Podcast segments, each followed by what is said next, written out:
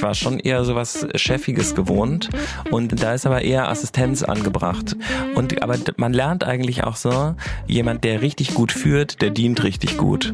Oder und das ist, glaube ich, das, was du bei der Schwangerschaft noch im Wochenbett später wirklich krass lernen kannst. Irgendwie Demut und irgendwie Respekt vor diesem Leben, was da irgendwie entsteht und was deine Partnerin da gerade in sich, in sich wachsen lässt. Das ist krass.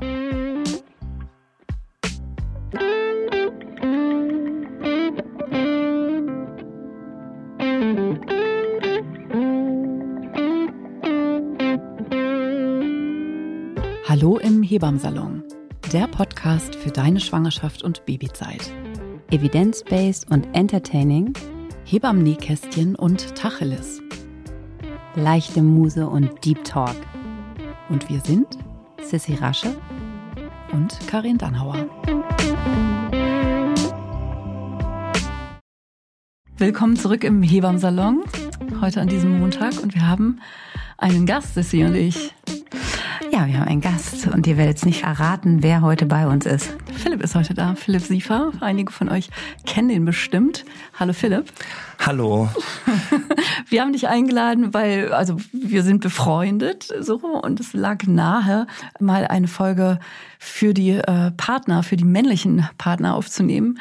Wurde von euch viel gewünscht da draußen und da dachten wir sofort an dich, weil wir auch in dem Kontext Philipp kriegt mit Listen Baby ja so ein bisschen auch involviert waren und du für uns, finde ich, so so ein Role Model bist auf eine Weise für, für den modernen Vater. Expectations. Für Schwangerschaft, Geburt und Wochenbett. Fragen Sie Oh Gott, oh Philipp. Oh Gott, oh Gott. Wir legen die Latte gleich mal ein bisschen hoch und dem musst du jetzt gerecht werden.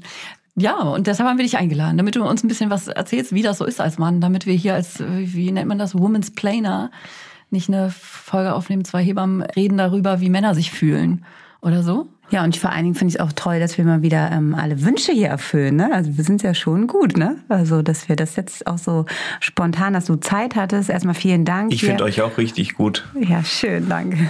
Früh am Morgen hier und das ist einfach super, dass es jetzt geklappt hat. Genau, Philipp ist für die, die es nicht kennen, Ja, stell mal vor. Ein Mann. Du sagtest immer im Reinkommen. Viele kennen das nicht. Weißer Cis-Dude, das ist irgendwie so das, was du so ungefähr entschuldigend immer vorweg sagst. So. Es ist so eine Einordnung, glaube ich. Also Ja. ich meine jetzt gerade, wenn wir jetzt über Geburt reden und ein Typ redet über Geburt, Ja. dann ist es ja schon wichtig, das vielleicht einzuordnen. Nämlich meine Frau kann ja besser über ihre Geburt sprechen aus ihrer Perspektive. Ja. Aber wenn wir die Männerperspektive einnehmen wollen, dann ist es natürlich auch cool, die Männerperspektive zu hören. Aber trotzdem ist es, glaube ich, wichtig. Warum redet jetzt ein Typ über Geburt? Das einmal vorher zu sagen. Ja. Ich, es gibt viele Männer, denen muss man das vorher nicht sagen, weil die diese Ebene gar nicht wissen. Aber es gibt auch welche, die also gerade für Frauen muss man es, glaube ich, vorher sagen, weil die sonst, glaube ich, denken, warum will er das jetzt?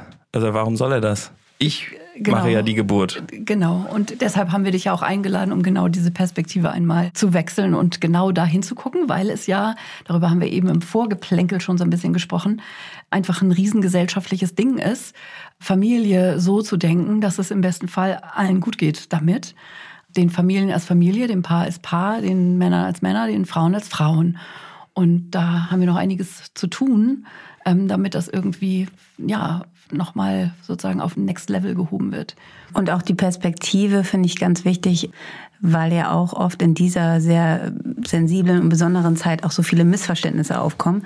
Einfach auch mal die andere Seite zu sehen und ähm, vielleicht auch einfach ein paar Impulse zu senden, wie kann man Hilfestellung, dass man gar nicht erst in diese Fettnäpfchen hineintritt. Ne? Also Ja. das ist ja auch, gerade das Wochenbett ist ja wirklich immer sehr, sehr hochemotional und sensibel und einfach, da kann man ja einfach schon im Vorlauf viele Weichen stellen, dass es gar nicht erst zu so einer richtigen Explosion kommt, wenn man dieses Verständnis dafür hat, was da passiert und was die Aufgaben sein können, wie man sich gegenseitig unterstützen kann. Und das finde ich einfach ganz schön, dass wir da heute in der Folge, erstmal kannst du aus deiner Erfahrung sprechen, aus eurer gemeinsamen Schwangerschaft, äh, aus der Geburt, ähm, wie ihr euch dafür entschieden habt und natürlich das Wochenbett, was einfach so eine hochsensible Zeit ist und die für eine Paarbeziehung gerade auch, glaube ich, nochmal beim ersten Kind wirklich sehr, sehr intensiv ist und oft auch ja zu Spannungen führt. Ne?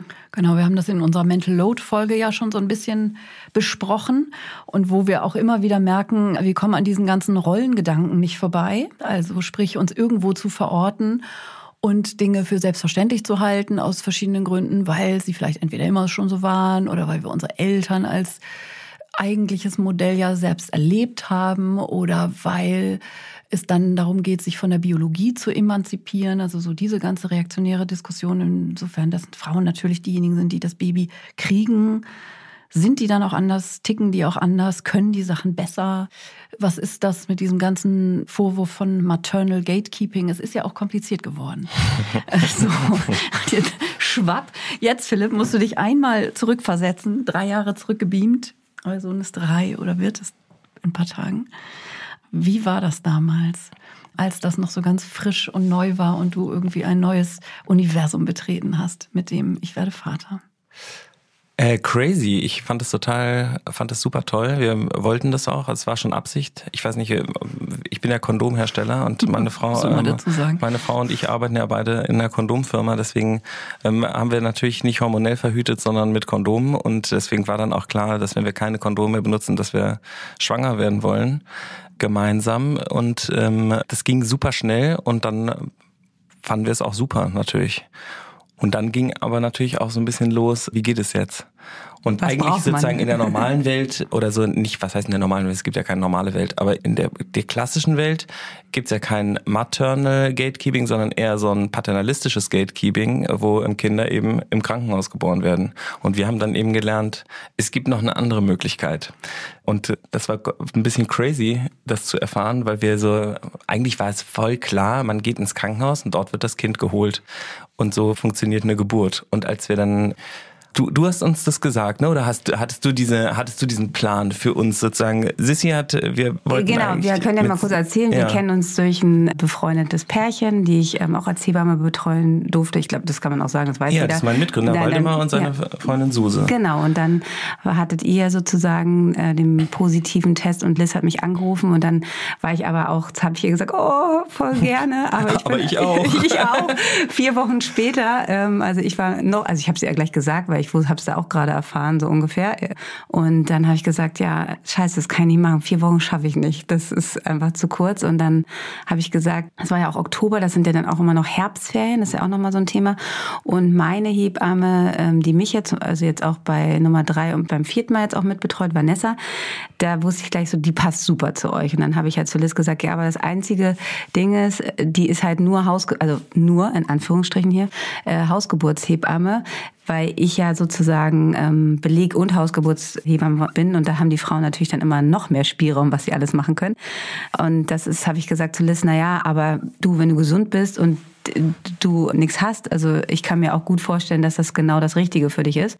Und triff dich doch mal oder trefft euch mal mit Vanessa und so ist dann der Kontakt gekommen, ne? Also dass ich euch an die vermittelt habt und mhm. dann kannst du ja erzählen, wie euer erstes Treffen war, weil das war ja sozusagen, ich habe das ja dann einfach weitergeleitet. So geht es nämlich leider immer mit dem Hebammengeschäft. Das ist ja einfach auch ein Problem, dass es so wenig Hebammen gibt. War das denn die erste Idee, sozusagen, ähm, ach, es gibt auch Hausgeburten? Ja, also dass man das schon mal so gehört hatte, das glaube ich schon, aber das, das war für, stand für, mich. Eine Option war tatsächlich. Nee, das war keine Option. Das stand, war so ein bisschen, das stand in irgendeiner Öko-Ecke, war so, okay, es gibt das, dass man sein Kind auch auf dem Acker kriegen kann, so ungefähr. ja, also ich meine, wir kommen ja auch eher aus so einem konservativen Umfeld. Also wir machen jetzt natürlich viel New Work-Kram und so. Und also jetzt, wir sind ja, weiß ich nicht, spirituell und New Work-mäßig und offen. so, wie wir denken, super offen, aber auch weit, würde ich sagen. Also wir müssen jetzt nicht googeln, was Yoga ist oder so. Ne? Das, das wussten ja schon irgendwie viele Sachen. Aber das eine Hausgeburt war für uns nichts Normales, sondern war eine absolute Ausnahme und strange.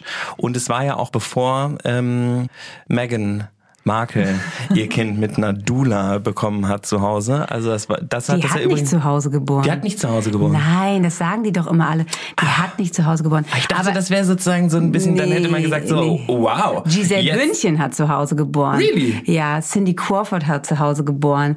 Also da gibt's schon ein paar, aber weder Megan noch, wie heißt die andere? Kate, wo es immer so im Raum, die haben Hypnobirthing gemacht. Nicht ein Thronfolger, wenn nicht also ich meine, auch wo die ja genug Platz haben. Ne? Wollte ich gerade sagen, eigentlich. Ne, äh, da könnte man ja eigentlich einen Hofrat. Klinikflügel äh, einbauen. Ja, wenn man The Crown geguckt hat, ne, also die letzte Geburt der Königin, Ja. also die haben ja sowieso generell da eigentlich immer alles gemacht, aber das ist ja jetzt keine Hausgeburt in dem Sinne. Aber ich habe euch ja ein bisschen so vor die Wahl. Ich habe gesagt, Philipp, ich habe nur eine Hausgeburtshebamme, eins zu eins Betreuung, Beleghebamme. Ja, und du hast gesagt, es ist halt meine Hebamme. Da war schon so ein bisschen klar, ach so, die Hebamme der Hebamme. Aha, kann das gut sein? Vermutlich. Vermutlich Ja, ist das ja auch ein gut. Punkt, ne? Ja, aber Ja. ich, ich habe wirklich so gesagt, so hey, das ist jetzt das, was ich euch geben kann. Auf jeden Fall Vorsorge und Wochenbett. Und sie kann natürlich auch eine Anbetreuung machen, bis ihr ins Krankenhaus gehen könntet. Ne? Das wäre ja auch eine Option gewesen. Aber ich habe keine Beleghebamme, die ich jetzt wirklich 150 Prozent, die jetzt hier in dem Unfall ist, für euch. Also nimmt erstmal das und schaut dann. Man könnte ja auch Mastermodeling-mäßig sich fragen, wie kriegen Hebammen ihre Kinder? Die müssen es ja wissen. Und viele kriegen ja zu Hause ein Kind. Überhaupt nicht, man muss überhaupt nicht, also um das auch nochmal klar zu machen, man muss nicht Man nur muss das nicht. Und es so, geht man auch manchmal überhaupt nicht, ne? Und es geht auch manchmal nicht und es kommt auch für viele nicht in Frage. Ne, ne, ne. Aber genau, also das ist ja nicht umsonst so. Es ist ein Luxus. Das ist ein totaler Luxus und es ist aber vor allen Dingen erstmal eine Option. Und da warst du ja erstmal neu in the game. So, okay, dann klingt das wohl nach einer Möglichkeit. Wie war euer erstes Treffen mit Vanessa? Richtig äh, krass, also richtig cool. Nämlich die, Da wart ihr in der wievielten Woche? die Einmal, um hat, das so ein bisschen einzuschätzen. das weiß ich nicht mehr. Aber das muss ja früh, recht früh Ja. gewesen sein. Also so, ich glaube, ja, so also, zwölfte, 14. Woche auf irgendwie jeden Fall. sowas. Ne? Und dann ja. trifft man sich ja relativ regelmäßig, was auch voll die coole Zeit ja dann ist, dass man sich natürlich dann auch zu, also wir haben uns immer zu Hause auch getroffen und dann kamen die mal vorbei zwischen ihren ganzen anderen Besuchen. Ne? Hebammen sind ja die ganze Zeit auf Achse und dann haben wir so ein bisschen mitgekriegt, was die macht. Und meistens kamen sie dann freitags, weil Freitag bei uns Pfannkuchen Freitag war und dann gab's immer Pfannkuchen. Oh, Ja. sehr gut, hört gut zu da draußen. Also, Ihre Hebammen. äh, also es war schon dann auch Aufgabe der Hebamme, was zu essen zu geben, weil das, also gebt euren Hebammen was zu essen, wenn sie bei euch vorbeikommen. Das ist wirklich, das gehört ein bisschen zu, zum Elternwerden auch dazu.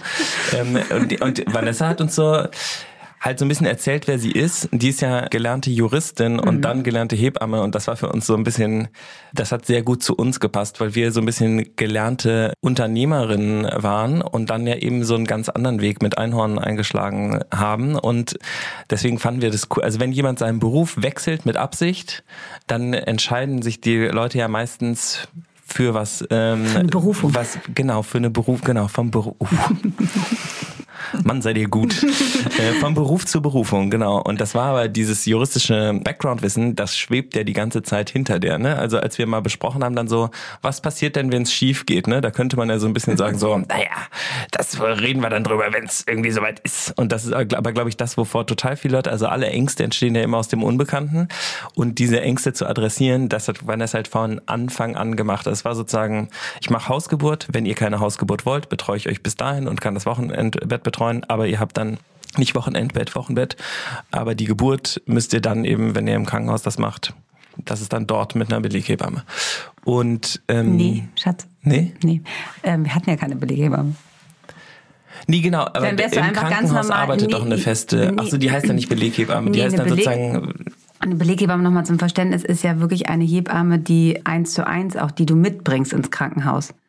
Ah, ich Weißt du? dachte, wir hatten ja auch einen Termin in der Havelhöhe sozusagen, falls irgendwas schief geht oder irgendwas nicht da, klappt. da hast du recht, das ist ein Belegssystem. Das heißt, die Hebammen organisieren sich selber, aber sie arbeiten im Schichtdienst in der Havelhöhe. Also das heißt, sie haben einen geregelten Plan und sie haben zwar eine längere Schicht als jetzt in normalen Krankenhäusern. Ich glaube, die arbeiten zwölf Ja, aber Stunden. die lösen sich dann nämlich ab. Ja, das aber ist du nämlich hast- auch crazy, du ne? weißt Dann halt hast du so zwei Stunden fängst du an, dann jetzt Ja. hier ist Anna, so jetzt ist Katharina. Genau, und du weißt halt nicht, ob Anna oder Katharina da ist. Und wenn Ja. du jetzt zum Beispiel eine Beleghebamme hast, so wie ich es arbeite, dann weißt du halt, außer Sissy hat 40 Fieber oder was weiß ich, Ist die da? ist die auf jeden Fall da. Was für eine Hausgeburt schon ziemlich entscheidend ist. Und auch für Bei eine, einer Hausgeburt ist es ja auch so. Ja. Bei einer, aber auch bei einer anderen Geburt ist es, glaube ich, schon cool. Oder was heißt, glaube ich, ich bin voll überzeugt davon, dass es cool ist, dort äh, in einem vertrauensvollen Raum zu sein, in dem man sich halt entspannen kann, weil das, glaube ich, so ein bisschen das Hauptding ja. bei der Also Geburt es ist ist. natürlich am coolsten, wenn man halt die Hebamme hat, die man auch schon in der Schwangerschaft kannte und wo die weiß, wie wir als Paar ticken, die das alles so weiß. Aber wo, um auch noch mal ein bisschen auf den neuesten äh, aktuellen Stand zu gehen, wir wollen einfach, dass jede Frau eine 1 zu 1 Betreuung hat, ob sie jetzt Katharina oder Anna kennt, aber dass sie nicht alleine unter der Geburt ist. Und deshalb ähm, streiken wir ja auch weiterhin noch, weil die Verhandlungen sind äh, immer noch nicht weitergekommen.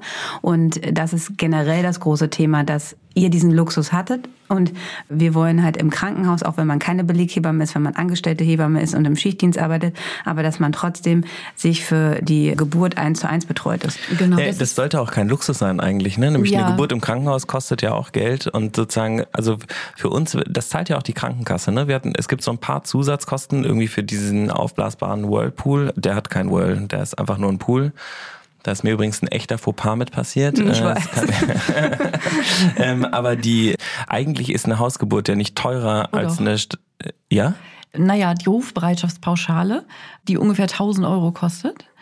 So, je nach regionalen Unterschieden. Ja, aber das sind ja strukturelle Probleme. Das sind ne? strukturelle Probleme. Genau, das zahlt eben nicht die Krankenkasse und ist deshalb sozusagen in einem anderen Topf, nämlich in dem der Eltern aus ihrem Portemonnaie. Also die 1000 Euro, die ihr an Vanessa als Rufbereitschaftspauschale bezahlt habt, die hat nicht eure Krankenversicherung Boah, das weiß ich nicht, ob wir 1000 Euro bezahlt Nein, ihr habt weniger gezahlt. Das ja. war vor drei Jahren.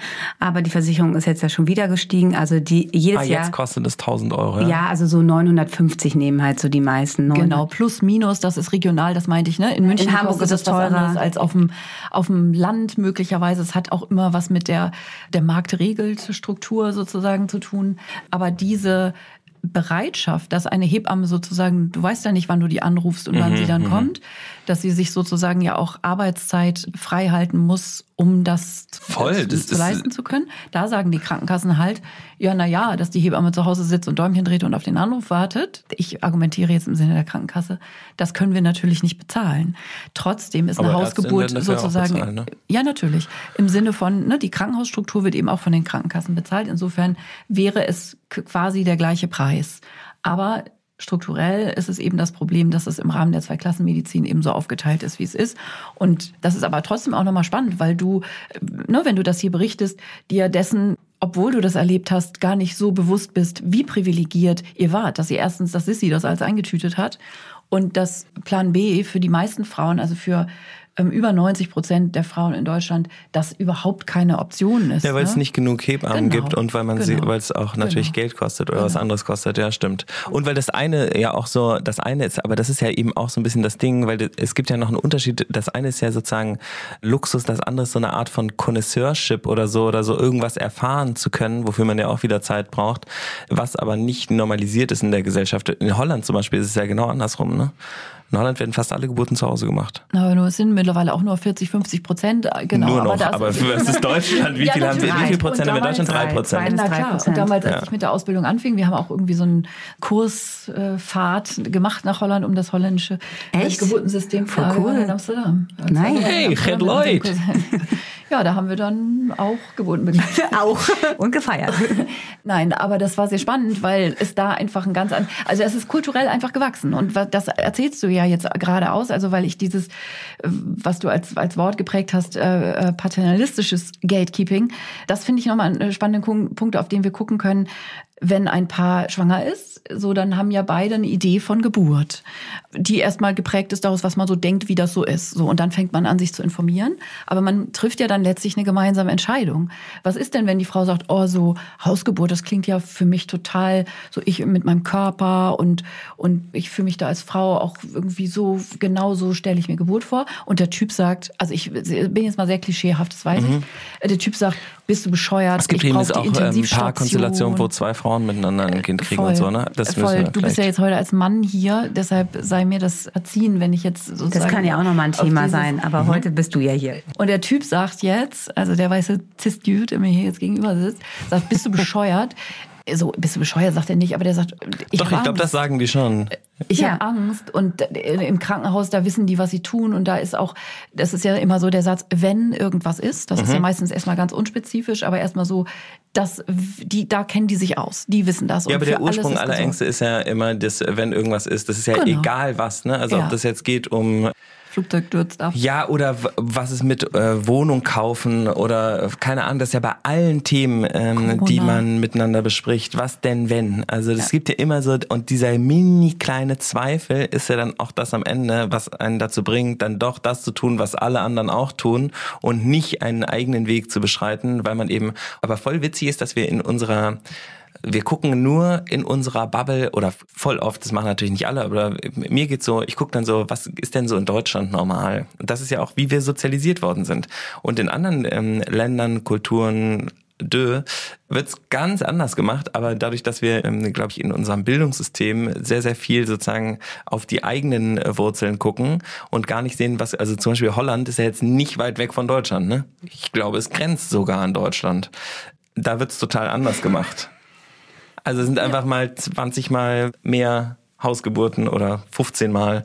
Und da ist das ja anscheinend ja ein total normales Thema, wo dann natürlich auch anders darüber gesprochen wird, wo natürlich dann auch die Zweifel ganz anders sind, weil viel mehr Informationen zur Verfügung stehen und weil ein breiterer Teil der Bevölkerung diese Informationen hat. Und wenn du in Deutschland, also als wir angefangen haben, damit Vanessa zu arbeiten, kann man das so nennen? Ja. Ja, es ist eine Für sie war es, ja, genau, an diesem Projekt Hausgeburt wollten wir natürlich auch davon erzählen. Und es wäre meine erste Empfehlung, in einem Land, in dem 97 Prozent der Geburten im Krankenhaus durchgeführt werden, sollte man nicht mit anderen Leuten darüber sprechen, dass man vorhat, eine Hausgeburt zu machen, weil einem alle Leute äh, dann erzählen, was alles Schreckliches passieren wird. Also das Ähm, ist der erste Tipp von na, das, Philipp. Ja, ja, stimmt. aber das ist wirklich mit jedem Zweifel ja auch so, wenn du planst, etwas komplett Wahnsinniges zu machen, du wirst sofort 99 Prozent der Leute werden dir sagen, don't do it. Weil, aber die reden ja nicht über deine Angst, die reden über ihre eigene Angst. Ähm, und das ist, glaube ich, so ein bisschen so, ein, so eine Projektionssache, die bei Geburten ja richtig crazy ist. Also ich, ich fand, äh, wenn ich gucke, so, was war, ähm, was war cooler, Hochzeit oder Geburt? Das ist auf jeden Fall auf Level. Und wir haben uns für beides auch ähnlich krass vorbereitet. Und bei, bei unserer Hochzeit haben wir gesagt, wir nehmen uns, wir gehen nicht in die Kirche und wir gehen nicht zum Priesterin, sondern wir gehen zu einer Paartherapeutin und machen vorher Paartherapie-Sessions, um zu gucken, was uns sozusagen in der Ehe miteinander bevorsteht, weil wir sozusagen, was sind unsere Themen? Und bei der Geburt haben wir gesagt, was gibt's für Optionen? Also haben wir dann ja gelernt, es gibt eine andere Option und haben uns dann halt super intensiv damit auseinandergesetzt, wieso das irgendwie wichtig ist, weil diese, oft sind ja diese gesellschaftlichen Themen, in denen wir so in denen es alle gleich machen, sind die Sachen, in denen es eigentlich am meisten Potenzial für Innovation und Disruption und strukturellen Wandel gibt. Und bei der Geburt ist das ja auch voll so. Aber das sind natürlich auch die Sachen, wo dir jeder sagt, ja, muss das nicht, muss das Kind nicht getauft werden? Äh, die werden doch alle getauft. Oder ähm, muss man nicht auch in der Kirche noch, wollt ihr nicht, komm, mach das doch, das machen doch alle. Oder Geburt, Boah, das ist aber, ne, also was denn, wenn das...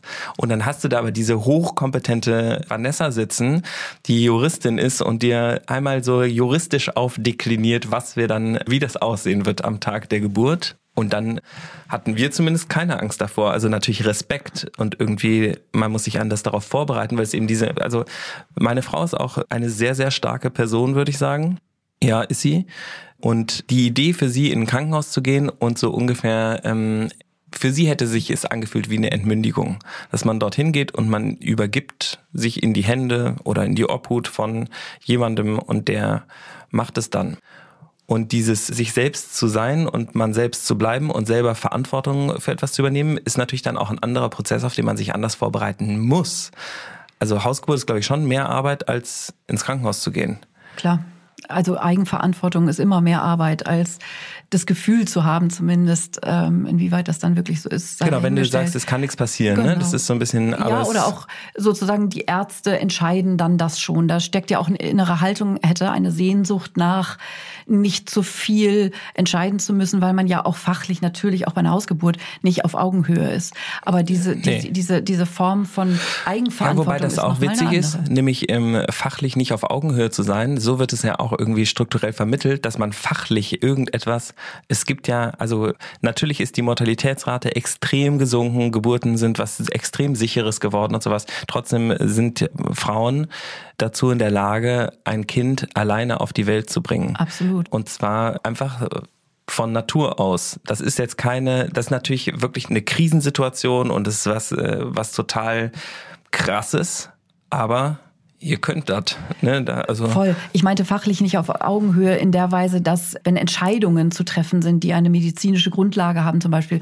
muss man Ja. jetzt einen Kaiserschnitt machen Klar. oder so. Ne? Das ist natürlich nichts, wo man eine ergebnisoffene Diskussion dann führt oder sowas. Ne? Also, ja, in der Verfassung ist man dann ja auch nicht so, mehr. naja, also ne, das ist ja sozusagen aber auch ein schmaler Grad. Das ist ja auch, ne, wenn die Frauen, die uns hier hören, die ja zum Großteil, also einfach statistisch, ins Krankenhaus gehen, die haben ja auch genau davor Sorge, genau wie Liz das formuliert hat. Das ist ja durchaus eine häufige Annahme. So, äh, oh, die machen dann da was mit mir im Krankenhaus und das halte ich nicht aus, dieses Gefühl von Entmündigung. Und das ist ja auch der Grund, also zum Beispiel die Leitlinien für eine Geburt wird, die schon immer im Internet zur Verfügung stehen, die haben in den letzten zwei, drei Jahren lesen viele Frauen die einfach wirklich durch und die wissen dann, wann muss man eine Geburtseinleitung machen und mischen sich ein. Und das ist natürlich nur zu begrüßen, weil es geht um euch und um euer Geburtserlebnis und um euer biografisch hochwirksames Lebenserlebnis. Ne? Aber das muss sich Personal erstmal dran gewöhnen, ne? Ja, also, voll, natürlich. Ne, das, das, ist ja, man steigt ja da immer wieder auf, also man stößt auf Granit. Und ich finde das, wir finden das super, dass Frauen informiert in eine Geburt gehen und auch einfach wissen, was sie wollen. Aber das stößt natürlich in einem so Haus, wo alles nach Schema F läuft. Also es gibt ja auch keine Individu nicht sehr viele individuelle Entscheidungen, sondern es gibt viele Standards, nach denen wird ge gearbeitet, um halt auch diesen Personalmangel, den man ja hat, einfach irgendwo aufzufangen. Deshalb gibt es halt Plan A, Plan B, aber nicht jetzt, dass Frau XY jetzt aber Plan C braucht. Ne? Das ist ja einfach mhm. das Problem, was wir haben, dass wir nicht auf die individuellen Situationen der Familien eingehen können, weil wir einfach, weil wir so wenig Personal haben. Das ist natürlich natürlich das Tolle. Und als ich Vanessa, ähm, das ist eine ganz lustige Geschichte, ich habe die vor sehr, sehr vielen Jahren im Cookies das erste Mal getroffen, weil es ist wirklich lustig. Und da, da war sie noch Juristin und dann habe ich sie getroffen, weil ähm, eine Freundin von mir mit einem guten Freund von ihr eine Affäre hatte und dann haben wir uns da kennengelernt und dann hat sie mir aber schon gesagt, dass sie gerne Hebamme werden wollen und Jahre später, als sie es dann geschafft hat, den Ausbildungsplatz und sich dazu durchgerungen hat, habe ich gesagt, da habe ich damals schon zu ihr gesagt, was für eine geile Kombi. Dann arbeiten wir auf jeden Fall zusammen. Juristin und Hebamme mhm. ist einfach mega, weil wie du halt auch sagst, ne, da hast du gleich so ein ganz, ah ja, die, die weiß ja schon, was sie da macht. Weil die hat voll den Stand auf jeden Fall. Und jetzt unterbrechen wir unseren Hebammsalon kurz für ein bisschen Werbung. Heute ist unsere Werbung mit Veleda und da freuen wir uns natürlich sehr, weil Veleda uns seit vielen Monaten jetzt schon unterstützt und Teil des Hebammsalons ist, dass wir das hier machen können. Und diese Woche ähm, stellen wir euch die Skin Food Reihe von Veleda vor. Das ist auch einer meiner Lieblingsprodukte von Veleda. Das ist eine nährende Intensivpflege für trockene und raue Stellen. Also wer, ich habe immer sehr trockene Füße und deshalb, das ist immer mein, meine Sache, die ich immer benutze von Veleda. Damit wird die Haut wieder butterweich und der Geruch ist wie immer unschlagbar. Ja, ich liebe das auch, wo du gerade gesagt hast, Füße, ne? Hier schön so Sommerfüße machen, Knie hier auch mal oder Ellbogen. Ich liebe die auch. Also es ist einfach eine ganz tolle Körperbutter sozusagen. Und Veleda Skin Food ist eine ganz wunderbare und natürliche Basispflege, echt für die ganze Familie und ein wirklicher, echter Evergreen. Die haben den nämlich schon echt seit 1926 im Sortiment. Und Stiefmütterchen, Calendula und Kamille haben eine beruhigende Wirkung auf die Haut. Und genau, für all die Körperzonen, die sie alle schon äh, angesprochen hat, ist sie super. Und es gibt auch ein, eine tolle Lipbutter ähm, aus der Reihe für zartweiche Kusslippen und ähm, intensive Soforthilfe bei ganz spröden Lippen. Kann man auch gut in die Kliniktasche packen. Wenn man Absolut. viel atmet bei der Geburt, dann könnt ihr das natürlich auch für eure Lippenpflege benutzen. Es gibt Skinfood Light, falls man jetzt im Sommer auch etwas leichteres braucht. Ähm, die zieht schnell ein und ist praktisch für unterwegs, weil man sie einfach für alles einsetzen kann. Und das Schöne ist, die Verpackung ist 100% recycelbar. Und in den Show Notes findet ihr den passenden Link zu den Produkten. Und da findet ihr natürlich auch das andere tolle, komplette Sortiment von Veleda. Werbung Ende. Und weiter geht's mit dem Hebammsalon. Mich würde nochmal sozusagen die Perspektive, also eher so aus der Innensicht eines Mannes interessieren, wirklich mhm. lebhaft interessieren es ist ja so, dass viele Dinge in der Schwangerschaft und der Geburt rein jetzt körperlich klar verteilt sind. Das Baby wächst im Bauch der Mutter und viele Männer, so ist mir zugetragen worden, fühlen sich so ein bisschen weniger involviert auf so eine biologische Weise zumindest erstmal. Und so diese Idee, so wie, wie kriegt man das so diesen haptischen Kontakt zum Baby, spätestens wenn es sich bewegt und man das selber dann von außen fühlen kann. Aber da haben die Frauen ja sozusagen so ein bisschen so den körperlichen Vorsprung. Hast du das so erlebt, dass du so ein bisschen nebendran warst oder dass du so ein defizitäres Gefühl ist jetzt ein blödes Wort, aber so ein so ja, ist ja das ist schon also die Magic passiert nicht in mir, ne? Also mhm. das ähm, oder das das ist nicht so. Nur am Anfang. Ich, ich habe auch letztens ja genau ja und auch nur sehr kurz. und dann, und dann, ja. Wie ging's Liz in den ersten drei Monaten? Weil das ist ja auch mal so die Frühschwangerschaft. Voll ja, super. Ja, also ihr ja. hattet da. Ich will jetzt mal wissen, wie es Philipp ging.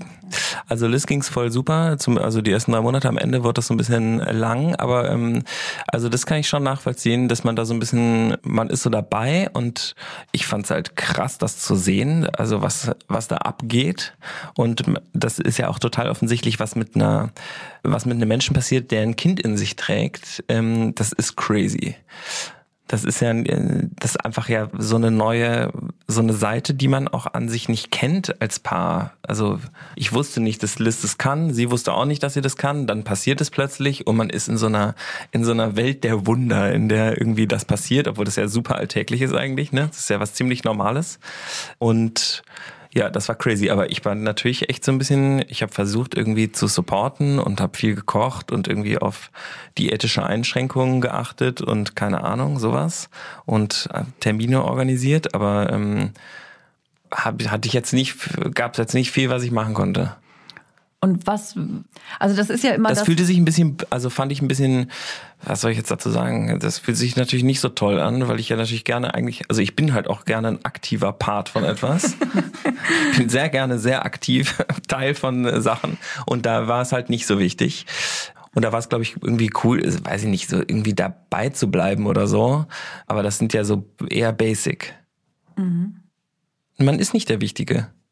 Also das ist, glaube ich, so ein bisschen ja, aber man muss trotzdem halt dabei mhm. bleiben. Also das glaube ich so ein bisschen die Sache. So, obwohl man, und das ist vielleicht, ja, vielleicht ist das auch so ein paternalistisches Ding. Dass, also ich bin es auch eher gewohnt gewesen, eher in so einer Führungsposition zu sein, auch im Unternehmen so. Wir machen das ja alles nicht mehr, aber ich war schon eher so was Chefiges gewohnt. Und das ist, da ist aber eher Assistenz angebracht. Und aber man lernt eigentlich auch so, jemand, der richtig gut führt, der dient richtig gut. Oder und das ist, glaube ich, das, was du bei der Schwangerschaft noch im Wochenbett später ähm, wirklich krass lernen kannst. Irgendwie Demut und irgendwie Respekt vor diesem Leben, was da irgendwie entsteht und was deine Partnerin ähm, da gerade in sich in sich wachsen lässt. Das ist und unter der Geburt Krass. ja auch, ne? Also ich mache ja ganz viel Geburtsvorbereitung ja. im Moment ja äh, online in erster Linie. Aber da ging es mir immer drum. Ich habe zum Beispiel mich ganz konsequent entschieden, ich mache nur Geburtsvorbereitung für Paare.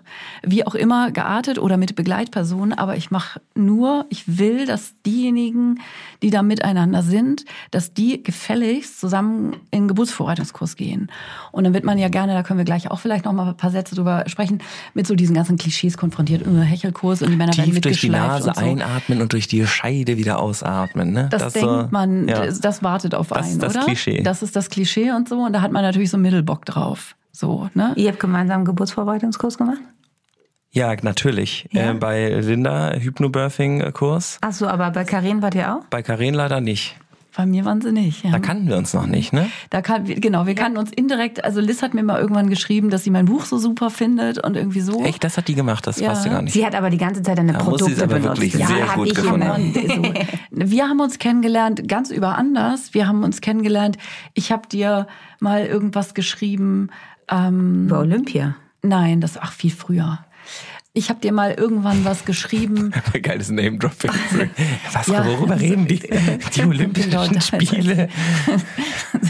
Mit Charlotte Roach. Aber du warst auch in meiner Schwangerschaft da, weil da kam ich und du saßt auch. Ich weiß gar nicht, war bei euch irgendwie wir, wir, mal? Wir beide, wir, wir haben, haben mal zu dritt so ein Insta-Live gemacht. Ach, wir haben Insta-Live gemacht. Ah, stimmt, ja, ja. auch, auch schon wieder vergessen. Aber das kam äh, auf über, dem über Sofa, den auf dem der geboren Podcast. Ist. Also wer mehr von Philipp und von fortschrittlichem Unternehmertum und überhaupt über das Leben hören will, wie sich Gedanken so durch, durch die Welt meandern, dem sei äh, der Gut drauf Podcast zusammen mit Matze empfohlen. Da habe ich mal irgendeine Folge gehört und das war irgendwie ohne dass du das weißt natürlich, warst du eine ganze Weile so Mikro-Coaching für mich. Als, für mich als Unternehmerin, für mich als äh, so. Wieso Mikro? Also entschuldigen naja, mal bitte, weil, liebe Karin. Also das naja, weil das ja so, weil das ja quasi, du hattest ja keinen therapeutischen Auftrag von ja, mir. Ach so, okay, gut. Und äh, so, da waren so Sätze, die kann ich jetzt natürlich nicht mehr zitieren und so. Und irgendwie habe ich dir immer mal geschrieben auf Insta. Und da haben wir dann immer so, also du ja, warst einer von denen, so die dann auch, ne? genau. Ja. Und so. Und da warst du noch gar nicht schwanger. Also da wart ihr noch gar nicht schwanger. Das war viel, viel weiter vorher. Unter anderem habe ich dir auch Rat gegeben, welchen Anzug du zur Hochzeit anziehen sollst und so. Äh, egal. Wo haben wir jetzt stehen geblieben? Jetzt habe ich total den Das Insta-Ding müssen wir so, nochmal durchlesen. Nee, nee, ich würde das tatsächlich gerne nochmal aufnehmen mit diesem klischeehaften Hechelkursgedöns und mal, Ja. also was ich ja dann immer wahrnehme und der Grund ist, warum ich das mache, ist, weil ich das so wichtig finde, dass ihr das miteinander macht und dass es eben nicht so ist, die Frau kriegt das Kind und die geht da, da auch zum Kurs und so und die macht das alles, weil diese Rolle, die du eben beschrieben hast, dieses eben nicht chefige, das haben wir in der Schwangerschaft natürlich, so wie du das beschrieben hast, man kann ganz viel dienen und ganz viel kochen und das ist super. Das haben wir aber auch so sehr unter der Geburt. Da ist es ja auch oft so, dass Männer das total unvertraut finden, in einer Rolle zu sein, wo ganz viel passiert, ganz viel auch hochdynamisches passiert und sie stehen daneben. Und so die Idee, also das ist immer so der, ne, so wann kommt denn hier im Kurs mal dran, was können wir Männer denn machen bei der Geburt? Und gemeint ist damit machen meistens im handelnden Sinne. Und natürlich ist es dann, dann kann man da irgendwie einen Waschlappen ausbringen und man kann den Tee reichen und irgendwie so Handtücher in Alufolie, ganz wichtig im Ofen. Ne? So Handtücher in Alufolie, damit, damit das Baby schön warm eingekuschelt werden kann. Aber damit gemeint sind ja auch dann schon wieder Sachen im Handeln. Weiß nicht, früher hat die Hebamme den Mann rausgeschickt und gesagt, geh Holz hacken und mach Wasser heiß oder I don't know. Also ich, sehr klischeehaft, aber so die Idee, der Mann muss da irgendwie was zu tun kriegen und so. Und das ist ja überhaupt nicht das, was man braucht unter der Geburt. Unter der Geburt geht es ja ganz viel um passivische Elemente. Die Frau geht mit ihren Wehen mit. Das ist ja auch eher nichts Aktives. Die macht ja nichts, sondern sie gibt sich hin. Das ist ja ganz viel Hingabe unter der Geburt als Aufgabe, als zentrale Aufgabe für die Frau. Die Hebamme macht eigentlich auch nichts. Also die zieht ja nicht das Kind raus oder so. Sie, die, eine Hebamme begleitet empathisch die Ja, und dann sagt die, sollen wir uns mal anders hinsetzen so, oder willst du genau, mal ein macht bisschen Vorschläge, rumlaufen? macht Angebote, lässt einfach mal Badewasser Sollen wir ein mal und sagt, gucken? hier willst du mal und so. Aber es ist ja nicht so, ne, kein Aktionismus da. Ja, aber halt Eine auch nicht, gute also Hebamme. die machen ja so gezielt äh, gute Angebote. Das äh, war ja auch Na voll das klar. witzige Ding, äh, das wir so besprochen haben. Wenn es, also das bespricht man ja auch alles vorher, ne? Nämlich dieses, wenn es dann äh, also aufregend wird und dann, ich bin zum Beispiel ein Typ, der sehr gerne sehr viel anbietet, ja. Also du warst ja schon mal bei uns zum Essen und dann äh, willst du noch ein Glas Wein, willst du noch das, willst du einen Kaffee, willst du ein Eis, Sehr willst noch ein bisschen bla bla bla bla. Und das ist bei einer Geburt aber super scheiße, weil du ja Dieses Gesabbel. Ja, Und du willst gar kein, genau, das Grusel. Gesabbel. nee, aber wirklich so zu viele Fragen oder so, ne? Und deswegen ist es ja auch vorher so wichtig, das machst du ja genau dann in dem coolen Kurs, machst du nämlich, was werden vermutlich deine Bedürfnisse unter der Geburt sein? Worauf stellt ihr euch ein? Oder das war zumindest für mich dann richtig cool, auch so zu merken, okay, was, also dann hat auch unsere Lehrerin da, die Linda, hat dann erzählt, wie ihre Hausgeburten waren und wie sehr ihr Mann ihr auf den Sack gegangen ist. So, und das ist eben, ne, also den Männern erstmal Das das. Zu, zu, verständlich zu machen. Ach so, ich muss da gar nicht. Also klar zeige ich euch dann auch, wie ihr das Kreuzbein massieren könnt und so. Aber so die Idee, als müsste man jetzt irgendwie aus der Hilflosigkeit heraus zu, zumindest irgendwas machen, sich irgendwie nützlich machen oder sowas. Und zu verstehen, it's not that. Es ist einfach wirklich, du bist der Fels in der Brandung und du hältst sozusagen diese, diese Nee. Würde ich nicht mal sagen. Intensität bist nicht so wichtig, aus. würde ich sagen. And deal with it. Ja. In der letzten Podcast-Folge haben Mats und ich uns ziemlich angelegt, weil ich gesagt habe, man braucht eigentlich keine Männer. Und das war, das passt zu dem Geburtthema, glaube ich, ganz gut. Also ich fand es, es war jetzt irgendwie cool, dass ich dabei war und so. Und ich habe bestimmt auch irgendwas gemacht, was nett war. Aber es war jetzt nicht so, dass ich dort, dass ich dort nicht austauschbar gewesen wäre. Ja, ich du war halt der Vater Vater. geworden. Ja, genau. Und das ist sozusagen, aber das war ja, für, das ist für mich. Das war nichts, was Liz sozusagen dafür braucht. Ich bin halt Vater geworden. Das war auch cool. Deswegen glaube ich, dass ich irgendwie dabei war. Aber sozusagen rein funktional, was ich dazu beitragen konnte, war jetzt nicht super sinnvoll. Und ich glaube, das können wir uns auch mal eingestehen als Typ. Aber ist das nicht auch Paar? Dynam also ich meine, ihr erlebt also einfach gemeinsam gemeinsam Erlebnisse schaffen. Genau, das Äh, war auch so- voll schön. Aber es, es war, also der Tunnel, in dem Liz war, in dem war für mich Ja. auf jeden Fall nicht viel Platz. Das ist richtig. Weil das schon eine sehr ja. Hochkonzentrierte, ich meine, es gibt auch Sachen, die Männer machen, bei denen sie, glaube ich, dann keine Frau dabei irgendwie äh, brauchen. Aber es gibt, glaube ich, bei der Geburt ist, glaube ich, du, du hast da, du hast dich gemeldet. Ich habe mich gemeldet, weil ich das total ähm, toll von dir finde, dass du das so sagst, weil ich als Frau aus meiner persönlichen Erfahrung, nicht als Hebamme, sondern als Gebärende, die drei Hausgeburten machen durfte, ich habe zu meinem Mann gesagt, ich finde das toll, wenn du da bist. Aber er hatte für mich keine Funktion. Also ohne meine Hebammen wäre ich nix gewesen. Aber er hat, also ich, es war für uns klar, deshalb liebt er auch Hausgeburten, weil er kann pütschern. Er hat, ich habe gesagt, umsorg meine Hebammen, koch was Geiles zu essen, mach das, was die dir sagen. Aber ich kann, deshalb finde ich das gerade so toll, was Philipp sagt, weil klar, es gibt auch Paare, die das ganz so, den, aber ich war wirklich immer so, ich wollte auch immer nur meine Hebammen an mir haben. Also ich meine, weil mein Mann auch immer dann natürlich so, oh Gott, sie leidet und sie hat Wehen und die fassen einen dann ja auch so immer so. Fummeln die fummeln dann und das sage ich auch immer den Männern beim Kasse. So, wenn ihr sie berührt, aber dann fest und nicht dieses hier, wir streichen jetzt mal hier so Killern, so, weißt du, das ist ja dann so. Und, Boah, ähm, ja. und ich glaube auch, dass viele Männer einfach durch Unsicherheit immer so viel reden. Da muss ich auch immer, wenn ich eine betreuende Hebamme sehe, ich so, jetzt einfach, die wir müssen gar nicht reden.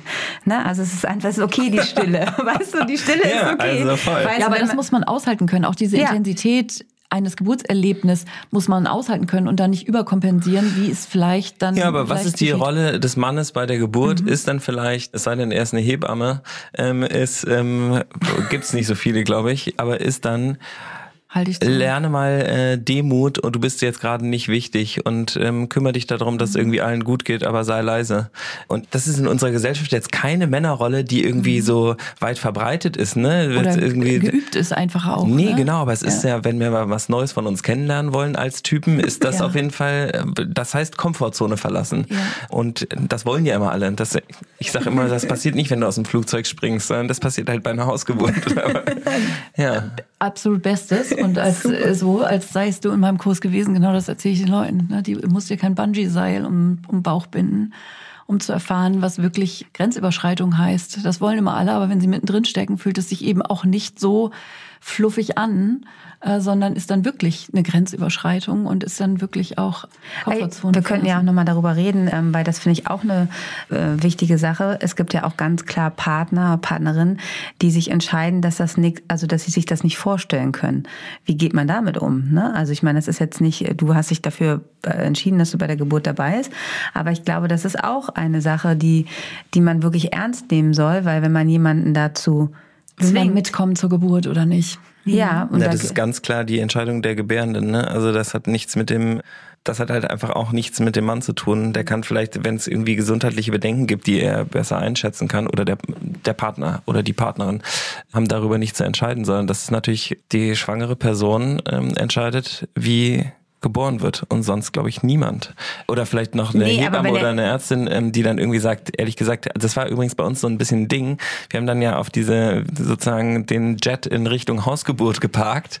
Und da gibt's aber ja so ein paar Sachen, an die äh, man gebunden ist. Und ist zwar extrem stark, aber nicht besonders riesig äh, körperlich. Und ähm, deswegen waren zum Beispiel die Zuckerwerte total wichtig, dass das Kind nicht zu viel Gewicht kriegt, dass es zu Hause alles noch klappt oder die ähm, die Lage, dass es eben so rumliegt, dass es optimal ist, also eben nicht Naja, also eine Schädellage. Wenn Ja. der Po unten wäre, dann wäre das auch. Ähm, Genau. Also, also Deswegen hatten wir halt die Havelhöhe noch sozusagen im Ja. äh, Beipackzettel, weil die Vanessa gesagt hat, das kann man nicht zu Hause machen.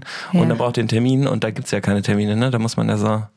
Ja, das Kann ich sehr empfehlen, es gibt so E-Mail-Bots, die schicken um, äh, um 23.59 Uhr 59 Sekunden die E-Mail ab und die ist dann wirklich als allererste da und du musst nicht nachts wach bleiben und nicht auf das Hand klicken und das Ding ist am allerschnellsten. Also das kann ich euch sehr empfehlen. Aber ich muss auch sagen, ich würde der Havelhöhe empfehlen, mal dieses Scheißsystem abzupassen, weil es wirklich unfassbar unmöglich ist. Aber die tun das auch nur aus Überlastung, glaube ich. Ne, die ähm, tun das einfach darum, dass sie Weil halt die Hebammen für alles zuständig sind. ne? weil die Hebammen dafür zuständig sind und auch weil sie einfach da gewährleisten können, also noch wenigstens, also ich meine, du kannst nicht alles hundertprozentig planen, dass sie halt einfach nur so viele Frauen annehmen, wie sie auch wirklich da betreuen können. Und dadurch, dass sie selbst organisiert ist, sind, können sie das halt auch machen. Das kann Mhm. Trotzdem natürlich kein es- freies, ja, ich First weiß. Come, First Serve ist kein äh, sozial gerechtes System. Ich weiß, dass sie das nicht abdecken können, weil äh, das ist natürlich auch wieder ein strukturelles Problem. Deswegen, äh, es gibt dort keine Hilfe, aber eigentlich ist das nicht die Aufgabe der Hebammen, das zu organisieren, sondern das Auf muss natürlich eigentlich der Träger des Krankenhauses machen. Also es geht gar nicht. Aber so ist es halt da. Und deswegen, ähm, dieser E-Mail-Bot hat uns auf jeden Fall sehr geholfen. Das- wir haben übrigens dann auch rechtzeitig Bescheid gesagt, dass wir diesen Platz nicht brauchen, Auch was sehr gut. super wichtig ist. Nämlich, ähm, das machen voll viele nicht, genau wie bei Kita-Bewerbungen. Äh, alle schreiben 30 Bewerbungen und niemand sagt seine 29 Plätze, die er nicht braucht, ab. Und dadurch gibt's immer voll den Hassel. Das ist unfassbar. Ich verstehe nicht, wieso es dafür kein Portal gibt, ähm, in dem man sich irgendwie mal, wo man sich mal vernetzt irgendwie als Stadt und sagt, hier, Ja. ich suche jetzt einen Platz in dieser Postleitzahl und das sind meine drei Favoriten. Klick und dann ähm, wird es zugewiesen. Ja. What the fuck Digitalisierung? What's going on? Ja, ja. Hausgeburten digitalisieren wäre auch voll gut eigentlich. ja Das super. könnte man wirklich voll gut machen. Das wäre auch mit der genau- Rufbereitschaft viel einfacher. Wie willst du das denn machen? wenn du weißt, ähm, wenn es in Berlin viele verschiedene Hebammen gibt, die theoretisch alle miteinander vernetzt sind, und du hast die Gebärenden und du weißt, wo die sind und die gibt sozusagen in einem geschlossenen Hebammennetz und du weißt, wer Rufbereitschaft hat und wenn dann jemand nicht dran geht, wird halt die, die in der Nähe ist, okay, dann, dann dazu ist gebeten. es aber nicht, du weißt, dass es sie kommt oder du weißt, dass Vanessa kommt. Genau, aber das ist ja dann auch ein Notfall oder sowas, aber um sozusagen diese Sicherheit zu gewährleisten, das war jetzt ja nur gesponnen. Ja. Sie ja sehr hochgehobene Augenbrauen. Ja, aber ich denke, ich, ich möchte, Ich möchte das nicht. Ich möchte gerne, dass die ja, aber äh, Hebammen- total klar. Ich meine, was würden wir drum geben? Jetzt mal ohne Scheiß, wie viele Stunden am Tag verbrenne ich mit E-Mails beantworten Mhm. und nochmal hin und her? Oh, kannst du auch Donnerstag und nee und dann und dann absagen und hü und hot? Natürlich, es ist einfach vollkommen uneffizient. Aber so anderes Thema. Ich würde gerne noch zu so einem typischen, wir haken jetzt hier echt mal so ein paar Klischees ab, ne? Aber so die Klassiker. Ja, komm. Ich möchte auch noch Dieses, was wissen. Ja, bitte, Sissi. Ich möchte wissen, ob ihr es eurer Familie erzählt habt und wie die darauf reagiert haben. Mit der Hausgeburt. Genau, mit der Hausgeburt und wie der Umgang war. Und weil darauf sind wir auch schon ein bisschen drauf eingegangen, dass natürlich diese ganzen Meinungen von außen einfach total schwierig sind. Und da muss man ja schon sehr fest in seiner Entscheidung sein, dass man sich dann da nicht verunlasst. Also ich meine, ihr seid Menschen, die sich, wenn sie sich was für was entschieden haben und vor allen Dingen auch informiert haben, dass sie sich dann nicht so aus der Ruhe bringen lassen. Aber nichtsdestotrotz ist man auch nur schwanger und wird zum ersten Mal Eltern, dass das natürlich diese, diese Stimmen von außen auch einen ganz schön beeinflussen können. Deshalb wäre nochmal meine Frage, wie seid ihr damit umgegangen? Ähm, also die waren ganz cool. Meine Eltern hätten, glaube ich, selber gerne eine Hausgeburt gemacht. Ja? Wussten das aber nicht, dass man das kann und waren eher so ein bisschen ich weiß nicht, ihr seid ja selber Eltern, deswegen, ich, also ich kenne es manchmal, dass wenn ich mit meinen Eltern was bespreche, wo ich denke, dass das jetzt der richtige Weg für mich und meine Familie ist und es ist nicht das, was sie damals gemacht haben, dass sie dann eher in so eine Antireaktion gehen, weil sie das Gefühl haben, dass sie damals, dass ich denke, dass sie damals was falsch gemacht haben. Und es ist ja so eine doppelte, so ein doppelter Boden irgendwie. Und wenn man das ausgeräumt hat, dass alles okay ist, dann kann man sich, glaube ich, wirklich über das unterhalten, was dann eben nicht mit einem, also untereinander passiert ist. Es gibt ja zwei Ebenen. Es gibt ja das, was, was haben wir mit dir früher gemacht und denkst du jetzt, dass das falsch war und bist sauer auf uns? Das ist ja so eine Projektion. Und dann gibt's das, was ist denn nach heutigem Stand der Technik das, was wir jetzt eigentlich tun sollten? Und dann äh, hat man ja ein ganz anderes Gespräch, wenn man das davon eben äh, trennen kann. Und die waren, ähm, die haben auch eine ambulante Geburt gemacht. Cool. Genau, ja. Also für, äh, zu der Zeit auf jeden Fall. mhm. Und die, weil ich glaube, die Hebamme, das ging irgendwie nicht. Und sie hatte aber eine Hebamme auch für die Wochenbettbetreuung, was ja auch Ja, schon... ja, ja, das war richtig cool auch. Und die Hebamme war auch voll, da war meine Mutter voll, das ist unfassbar wichtig in Du Hamburg. kommst aus dem Rheinland? Nee, wo nee, ich bin in Hamburg geboren. In Hamburg. Ja. Und In welchem Krankenhaus? in Winterhude irgendwo. Acker Barmbek, würde ich mal sagen. Kann sein, ja. Also meine Oder Sch- Uke. Nee, Die haben aber- er das wird war nicht in Barmbek geboren sein, wenn die in, wenn die in Winterhude gewohnt haben, Ja, oder? was dann Heiwigstraße oder was? Die kleine Privatklinik, die es leider nicht mehr gibt, kleine Belegklinik. Naja, das, So kann, kann das kann sein, Philipps ich Mutter uns ja nochmal schreiben. genau. Ja. ich frage sie nochmal. Meine Schwester ist ja auf jeden Fall dann in, äh, in Henstedt-Ulsburg äh, Ah, geboren. hier, guck mal hier, da in schließt sich der... geburtstäglichen Heimat, in der Paracelsus-Klinik. Ja, und Schöne die ist Grüße, auch richtig sauer, weil da jetzt immer. Schleswig-Holstein auf ja, ihrem Ausweis steht. Bei mir steht Hamburg. Das war ein großes Thema. Ganz genau. Ich war Beleghebamme in der Paracelsus-Klinik.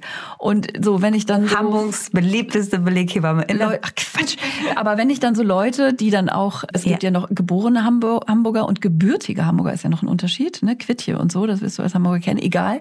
Also es ist auf jeden ich Fall nicht allen nicht sicher, total Schnuppe. zähle. Und wenn man dann irgendwie Henstedt Ulsburg, das war bei einigen wirklich ein Riesenproblem, das kann ein ich mir Thema, vorstellen. sagen wir mal so. Als dann irgendwie klar, wir wollen das mit dir und wir wollen auf jeden Fall eine Beleghebamme mit dir und wir fahren ans Ende der Welt. Ach so, aber nach Henstedt-Ulsburg vielleicht nicht. ähm, genau. Ja, es da war, war anscheinend da das. Krankenhaus ein bisschen mehr auf Zack, ne? Ja, das war super. Also Dr. Müller, der ist natürlich lang, längst pensioniert, mein alter Chef, ein super toller Geburtshelfer alter Schule im besten Sinne, mit goldenen Pianistenhänden, der einfach ganz, ganz toll war. Der hat damals in den 70ern, da hat er noch lange Haare, quasi die Kreißsaalbetten rausgeschmissen als erste Amtshandlung. Also die in den 70er Jahren ne, war richtig noch so mit diesen, hat man quasi auf dem Günststuhl geboren. Und so, da war Geburtshilfe ja ganz schrecklich. Und der hat die rausgeschmissen und ersetzt durch Liegewiesen. Also durch wirklich große, Ach, krass, okay. zweimal zwei Meter große Schaumstoffblöcke. Einfach eine total fortschrittliche Geburtshilfe. Und das war eine Sensation damals in den 70er, Geil, ne? 80er Jahren. Und der war dann lange Chef, also bis Mitte der 90er etwa, Mitte, Ende der 90er war der der Chef. Und der hat wirklich im ganzen Hamburger Großraum eine Geburtshilfe geprägt. Also da ging man, wenn man keine Hausgeburt hatte, Ging man dahin? ging man in die Paracelsus Klinik. Und ich habe da sozusagen 15 Jahre gearbeitet. Ich habe da auch mein erstes Praktikum gemacht, als ich Abi gemacht habe, meine erste Geburt da gesehen, bin da sozusagen geprägt worden und eine ganz tolle Geburtshilfe. Und das ist eben für die Das Zeit. einzige Problem ist der, pa der, war der, Pa- der das war steht- in genau, nicht Hamburg. Ja. Also ein großes Ja, also Thema. auf jeden Fall, meine, meine Eltern fanden es, ähm, bei Liz Eltern weiß ich, ich weiß, die fanden das, glaube also gab es auf jeden Fall, ich weiß, bei der Namensdiskussion vom Kind, da haben, sind wir richtig aneinander geraten mit allen Eltern. Aber bei der, ähm, bei der Braucht Geburt. ihr auch lange, ne?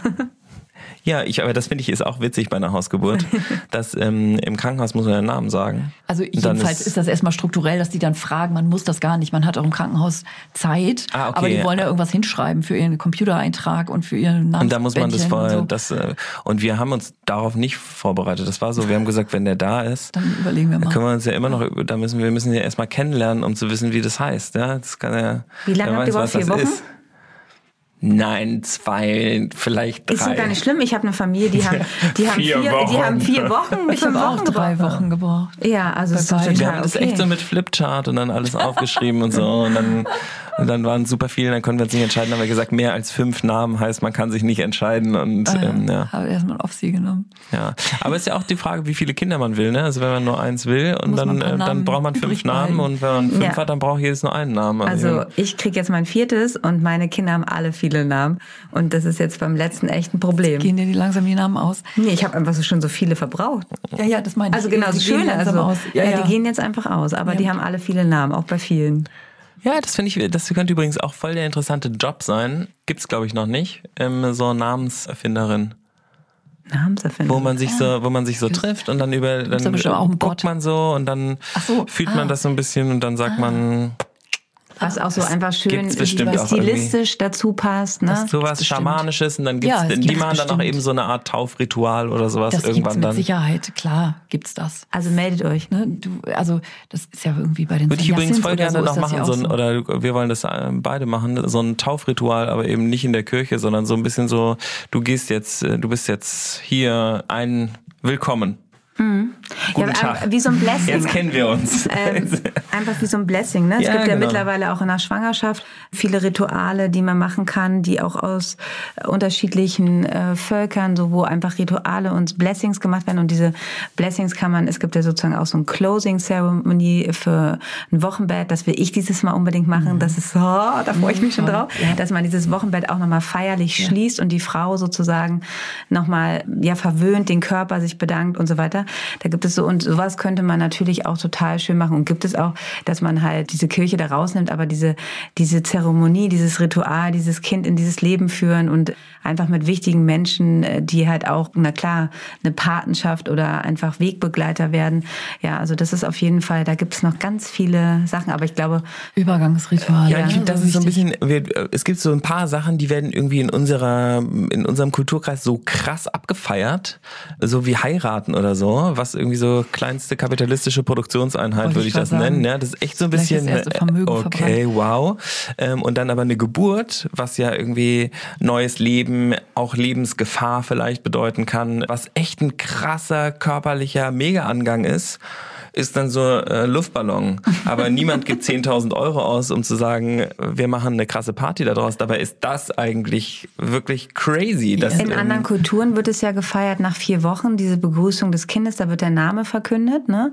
Und da wird auch so diese ersten vier Wochen, wo Mutter und Kind sozusagen geschützt im Wochenbett sind und auch total abgeschottet sind. Und nach vier Wochen kommen dann sozusagen erst die Familie zusammen und da wird es halt zelebriert. Also das gibt es schon in anderen Kulturen. Was ich auch ganz toll finde jetzt, was mein meine liebe Melanie, meine andere Hebamme macht, was sie jetzt unbedingt anbieten will, wo wir auch in deiner Berufswelt sind, ist, dass man sozusagen die erste Periode auch ein Blessing macht, ne? weil es ein ganz wichtiger Schritt ist für junge äh, Mädchen zum Übergang zur Frau, dass man das halt in einem, dass man das feiert, weil es hat ja immer noch was sehr Negatives, dieses Bluten oder es wird beschämt angefunden, aber dass es einfach ein ganz toller neuer Schritt ist zum auf dem Weg sein zur Frau und da entwickelt sie gerade so ein, ähm, dass sie da so, so ein Blessing auch feiern will, ganz ganz klein natürlich, in, aber mit äh, mit den Frauen, das finde ich auch eine total schöne, ja ein schönes Ritual, ne, weil das ja sonst, also ich weiß noch selber bei meiner ersten Periode, das ist schon eher so ein bisschen eher ein beschämendes Gefühl als einfach, es ist ja ein ganz wichtiger Punkt im Leben einer Frau sozusagen. Also ja, aber jetzt müssen wir wieder zurück zu unserem Väter sein und genau. Ich, ich, ja, also im so, Leben einer also Menstruierenden. So ich habe da, so wir haben sogar einen Film dazu gemacht. Ne? Also ja. Periodenheit sollte da sozusagen zum Standardwerk äh, gehören. Auch wieder sowas, was Männer nicht können. Ja, eins der wenigen Dinge, ja. die ihr nicht könnt. Ja, ja, das Männer. ist schlimm für uns. das, damit können wir nicht gut umgehen. Ne? Das ist sitzt, sitzt tief. Das ist auch ein Trauma wahrscheinlich. ja. ja.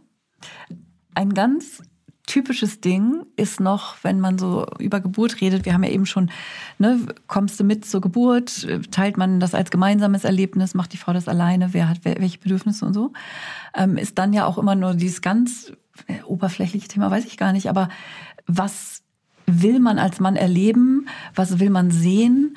Wie sehr traumatisiert einen das möglicherweise? Hält man das aus? War das ein Thema? Also äh. äh. durchaus auch im konkreten Sinne muss ich oder kann ich oder traue ich mir zu, die Muschi meiner Frau anzugucken, wenn da gerade ein Baby rauskommt und so. Also es ist ja für viele Männer, also zumindest ist es in Geburtsvorbereitungskursen ein Thema, wo tut man den Mann hin, damit er bloß nicht sieht, wie das Baby da rauskommt. Wir sind ja wirklich aber in der großen Klischeekiste, ne? Aber Voll, ich finde es ich find's gut. Ist ja, immer ich wieder ein gut. Thema. Ich, ja, also, pulverisieren wir, wenn wir jetzt, alle. Ich finde dabei bei vielen Sachen oder was was wir zu wenig machen, finde ich als sozusagen als Einzelperson. Wir verlassen uns auf so ein gesamtmediales gesellschaftliches Bild, wie Dinge funktionieren, und wir gucken gar nicht, woher das kommt.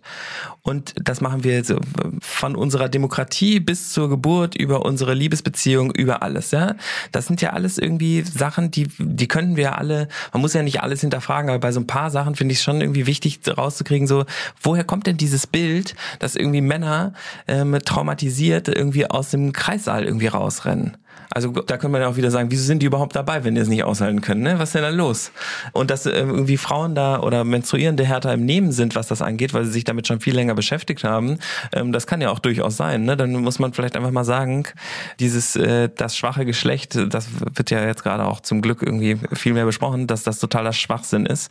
Und vielleicht ist es ja einfach so, dass Nicht-Menstruierende das nicht so gut aushalten können. Ähm, oder aber ähm, wir zeichnen ein Bild irgendwie in Filmen und in so Unterhaltungsmedien, in denen das immer so dargestellt wird. Und deswegen denken wir, dass es so ist, weil wir, es ist ja jetzt nicht so, dass man ständig eine realistische Geburt äh, im Fernsehen sieht oder eine realistische Liebesbild. Also was ist denn, was sehen wir überhaupt realistisches in irgendwie? Ich habe mir, ich weiß nicht, ob ihr die kennt. Paulita Pappel ist eine ähm, eine Pornoproduzentin, war früher auch Pornodarstellerin, macht so queer feministische Pornos mit Erika Last zusammen.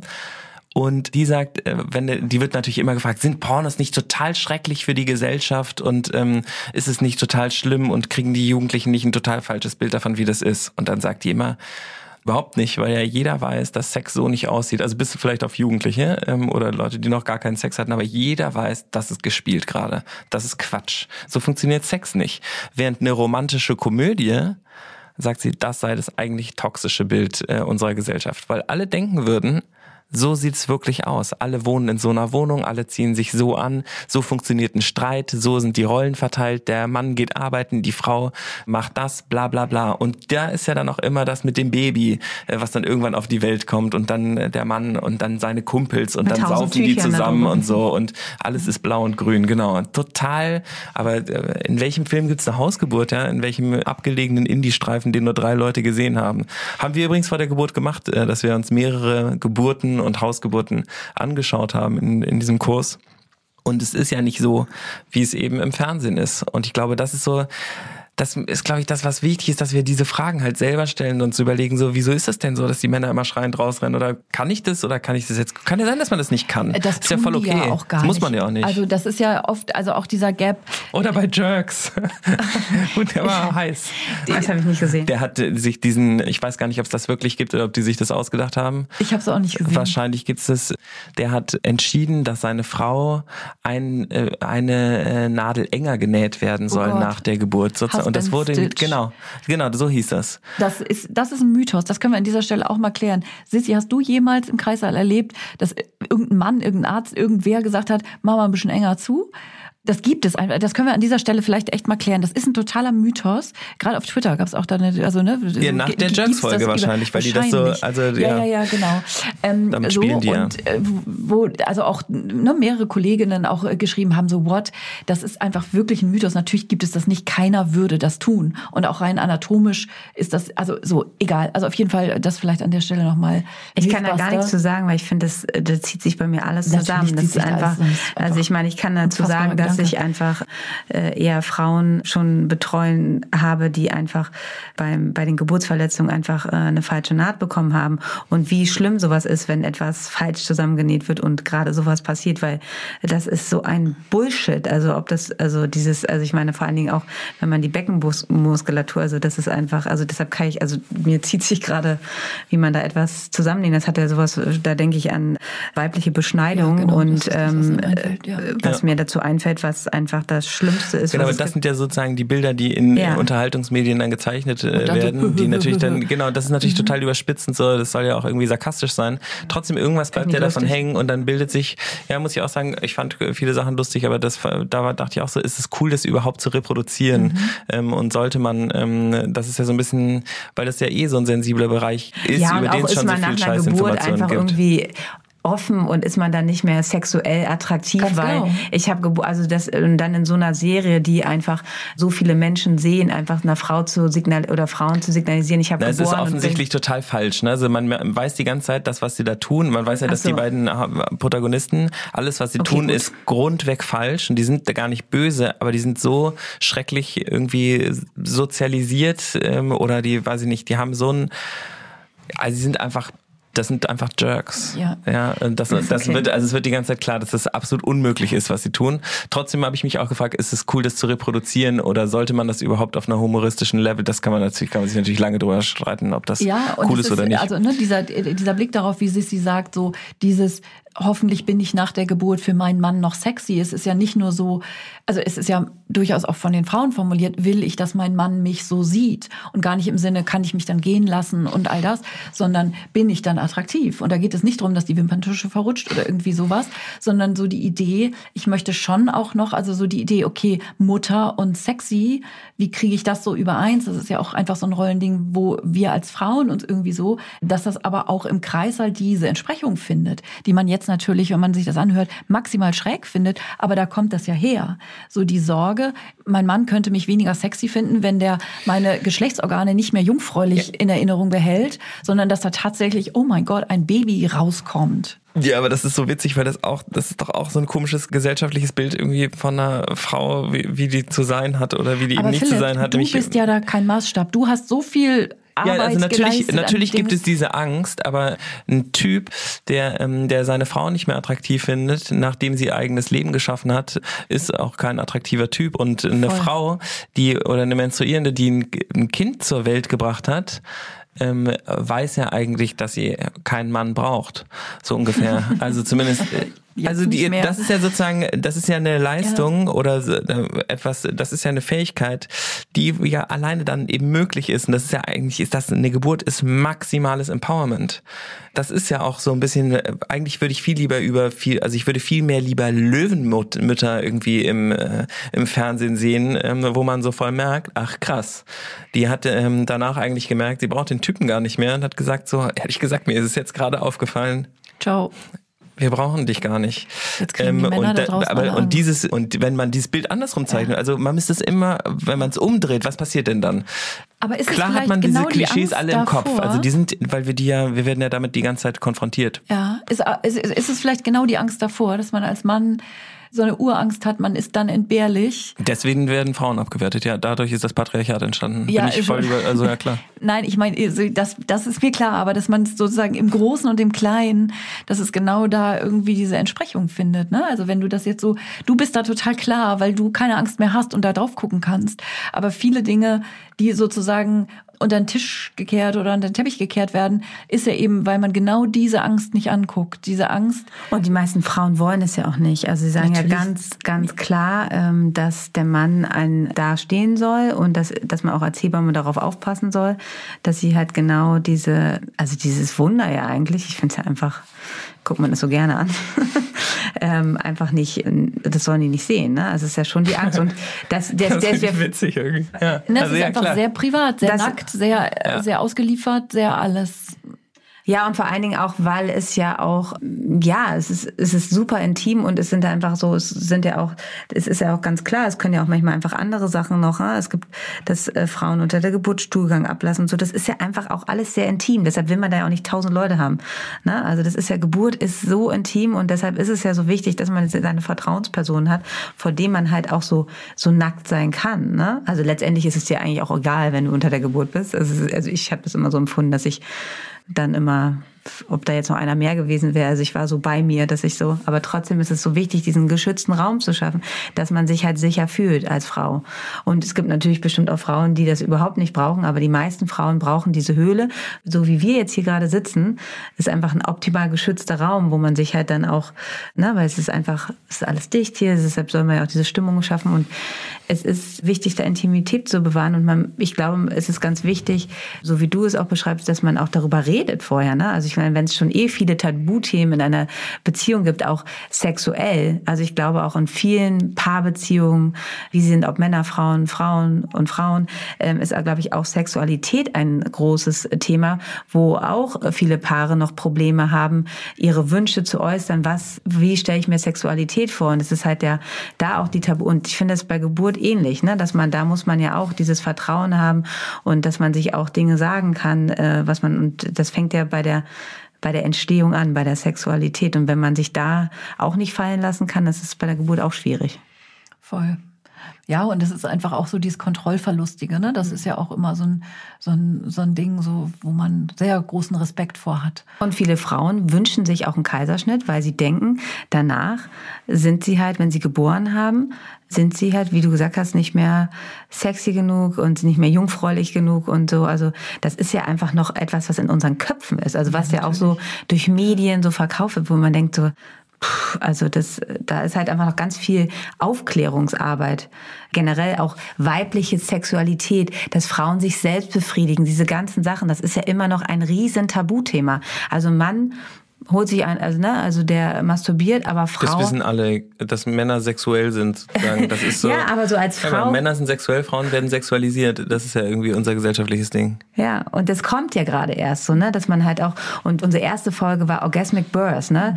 Also, wo wir auch auf diese Sexualität eingelassen sind. Ich glaube, je mehr wir auch unsere Töchter und Söhne in Sexualität aufklären, wird auch das Geburtsthema in den nächsten Jahren immer offener und besser werden, weil wenn man diese ganzen Jahre zurückgeht, ne, da gab es ja nur wenige Familien, die halt auch eine über Sexualität gesprochen haben. Ne? Und es ist ja immer noch so ein, also ich hatte jetzt gerade wieder einen Elternabend, da geht's um sexuelle Aufklärung und da ich sage, ja, ich komme auf jeden Fall vorbei. ähm, und da waren gleich wieder Eltern so, ich, ich kann auch eine Plazenta mitbringen oder so. Also, und da waren gleich alle so wieder, oh nein, oh nein. Und ich habe gleich gemerkt, wie sie so, weil ich habe einfach erzählt, wie, I wie, wie aufgeklärt meine Kinder sind. Ja, und ja. Ähm, die wissen ganz genau. Aber bloß nicht Weil die so sind viel ja auch bei den. Hausgeburten immer mal dabei, ne? Ja, jetzt bei der letzten Geburt war sie. Aber es geht aber so, aber das ist immer noch so ein riesen Tabuthema. Und ich glaube, dadurch, dass Sexualität noch ein Tabu und das, ne, dadurch, dass ist es bei der Geburt halt auch immer noch so ein Riesenthema. Und daher kommt diese Angst davor, dass ein Mann sehen könnte, wie, wie ein Kopf geboren wird. Äh, dieses, ne, was, was der Körper da macht, ist halt einfach immer noch ein Riesentabu. Und da müssen wir ansetzen, schon in der Erziehung unserer Kinder oder in der pädagogischen Aufklärung, dass das einfach nicht mehr so ein, so ein furchtbares Bild ist, sondern was ganz Natürliches und Normales. Was Vaginas können, können nur Vaginas. Vaginä heißt es natürlich, oh Gott. Oder? Ähm, ja, absolut. Ich hake ja jetzt auch nur so ein nee, paar ich finde das gut, aber dass wir, das, Dinge das, dass, wir so dass wir hier untereinander, für die das alles das Tollste und Natürlichste der Welt ist, Philipp irgendwie als, wie, so, ne, schon im Intro äh, bedient, als Vorreiter der neuen Männer- und Väterschaft, dass das für euch alle und für uns hier zu dritt kein Thema ist, das weiß ich. Aber ich weiß ja, was sozusagen da draußen auch los ist und worüber Menschen sich unterhalten, für die das alles das erste Mal ist, dass sie über diese Themen nachdenken. Und deshalb finde ich das so spannend, das wirklich von diesen verschiedenen Eckpunkten aus, von denen man sich dem nähert, zu beleuchten. Konntest du alles gut sehen bei der Geburt oder ihr habt im Wasser ja. geboren, ne? Nee, es ist dann nicht im Wasser gekommen, sondern das ähm, ging dann so ein bisschen zu lange. Also Vanessa war dann irgendwann so, okay, jetzt müssen wir mal was machen. Und dann hatten wir so einen, ähm, so einen Geburtshocker und dann war es so, dass Lissig so mit dem einen Bein über meinem Oberschenkel saß und ja. mit dem anderen auf Sabine. Sabines, genau. Die ja eigentlich zweite Hebamme war und mitgeschrieben hat. Und dann so das Kind, also ich saß sozusagen, war, sie hing so über meine Schulter. aktiver Part. Ich war dann tatsächlich auch aktiv, ja. ja. Das war cool. Ja, das ähm, ist auch einfach schön, wenn man da halt. Ah, nee, dann ist sie nochmal aufs, äh, aufs Sofa gewechselt, aufs, genau ist sie so auf, auf so ein Recamier. Ist ja. auch geil, so ein uraltes, so ein Ikea-Möbelstück, was ich seit 30 Jahren irgendwie umziehe. Da ist euer Sohn geboren. Ähm, da ist der drauf geboren. Nee, das können wir wirklich, wir haben es wirklich jetzt auch behalten. Wohnst du noch oder gebierst du schon? ähm, ist das der neue Claim von Ikea. Das ist auch ein Grund, warum einige aus so, so Wohnungen nicht ausziehen können. Ne? Ich habe jetzt in meiner Wohnung schon drei Kinder geboren. Das ist natürlich so auch irgendwie so. Ich habe ein Stück aus dem Parkett gehackt. Ja, du bist einmal ausgezogen. Ja, okay, das war klar. Also nichts anderes hätten wir von dir erwartet. Was ist hier passiert? Äh, das war, ist die Plazenta da, und die wollte ich mit, wollte ich mitnehmen. Ja. ja. Nee, also vielleicht ist so eine, eine Sache ist, glaube ich, es geht, glaube ich, sehr, sehr viel um Gestaltung dabei. Und diese, die Gestaltung ist bei der Hausgeburt total möglich, aber man muss sie dann eben auch machen. Und das ist, glaube ich, so ein bisschen, das glaube ich, so ein bisschen der große Unterschied zu der, herkömmlich, oder die ist ja eigentlich nicht, also wenn, die, äh, wer von euch weiß zufällig die Geschichte, ihr wisst es wahrscheinlich beide genau, ne? Woher kommt es, dass Kinder im Krankenhaus auf die Welt kommen? Zweiter ich, Weltkrieg. Nee, war das, war das nicht so eine Königin? Nee, also es war einfach, also bis zum Zeitpunkt, ähm, sagen wir mal, was welches Jahr waren ja Liz super, wüsste es sofort. Äh, so und so viele Haus. Ja, ja, also, zweit, der, also der Zweite Weltkrieg war ja. da einfach ganz einschneidend. Bis dahin waren auch in Deutschland die Kinder fast alle zu Hause ja. geboren.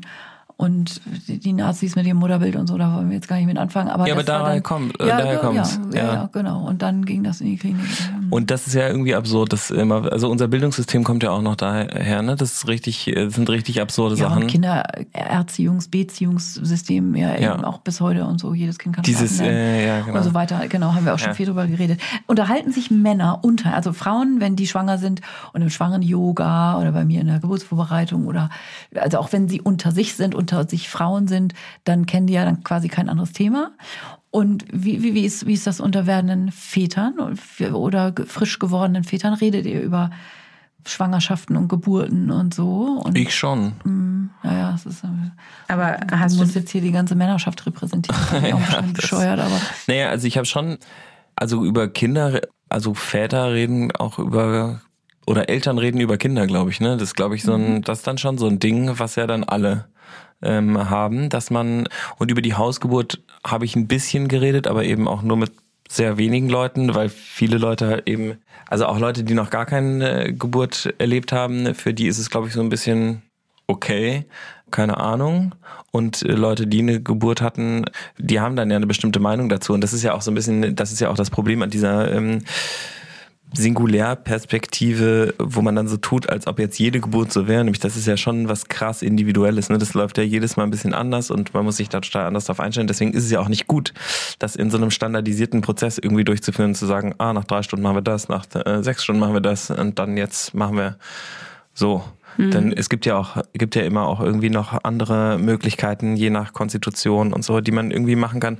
Aber ist, glaube ich, jetzt war jetzt bei mir nicht so ein äh, Thema, dass ich mit meinem Kumpels irgendwie rumgesessen hätte und gesagt hätte, hier äh, so und so läuft's gerade in der, in der Schwangerschaft. Und holen die sich jetzt so einen Rat bei dir, gerade wenn du so Freunde hast, die jetzt zum ersten Mal Väter werden, so dass du denen jetzt sowas an die Hand gibst, dass also was, was du besonders wichtig findest, was jetzt so jeder wissen sollte? Also hast du da jetzt Oder wart ihr eher äh, die letzten eher so im Freund? Nee, ich bin weit so in der Mitte, ne? Hatte schon Freunde mit Kindern, aber Ja, aber nicht so viele. Also jetzt kommen langsam so mehr. Das ist die fragen Das nervt bestimmt. übrigens auch total. Ja, und wir sind natürlich totale Advokatinnen für von der Hausgeburt und sagen, dass das eigentlich the way to go ist, wenn es geht. Also wenn es wenn die Zeit irgendwie dafür reicht, dann ist glaube ich das, was mir krass aufgefallen ist, das hat Vanessa auch wirklich extrem hochgehalten, dass dieses Wochenbett, das ist kein Witz, sondern das ist das ist die extrem wichtige Bindungsphase, die übrigens ist auch so, also krassester Moment von der Hausgeburt war für mich,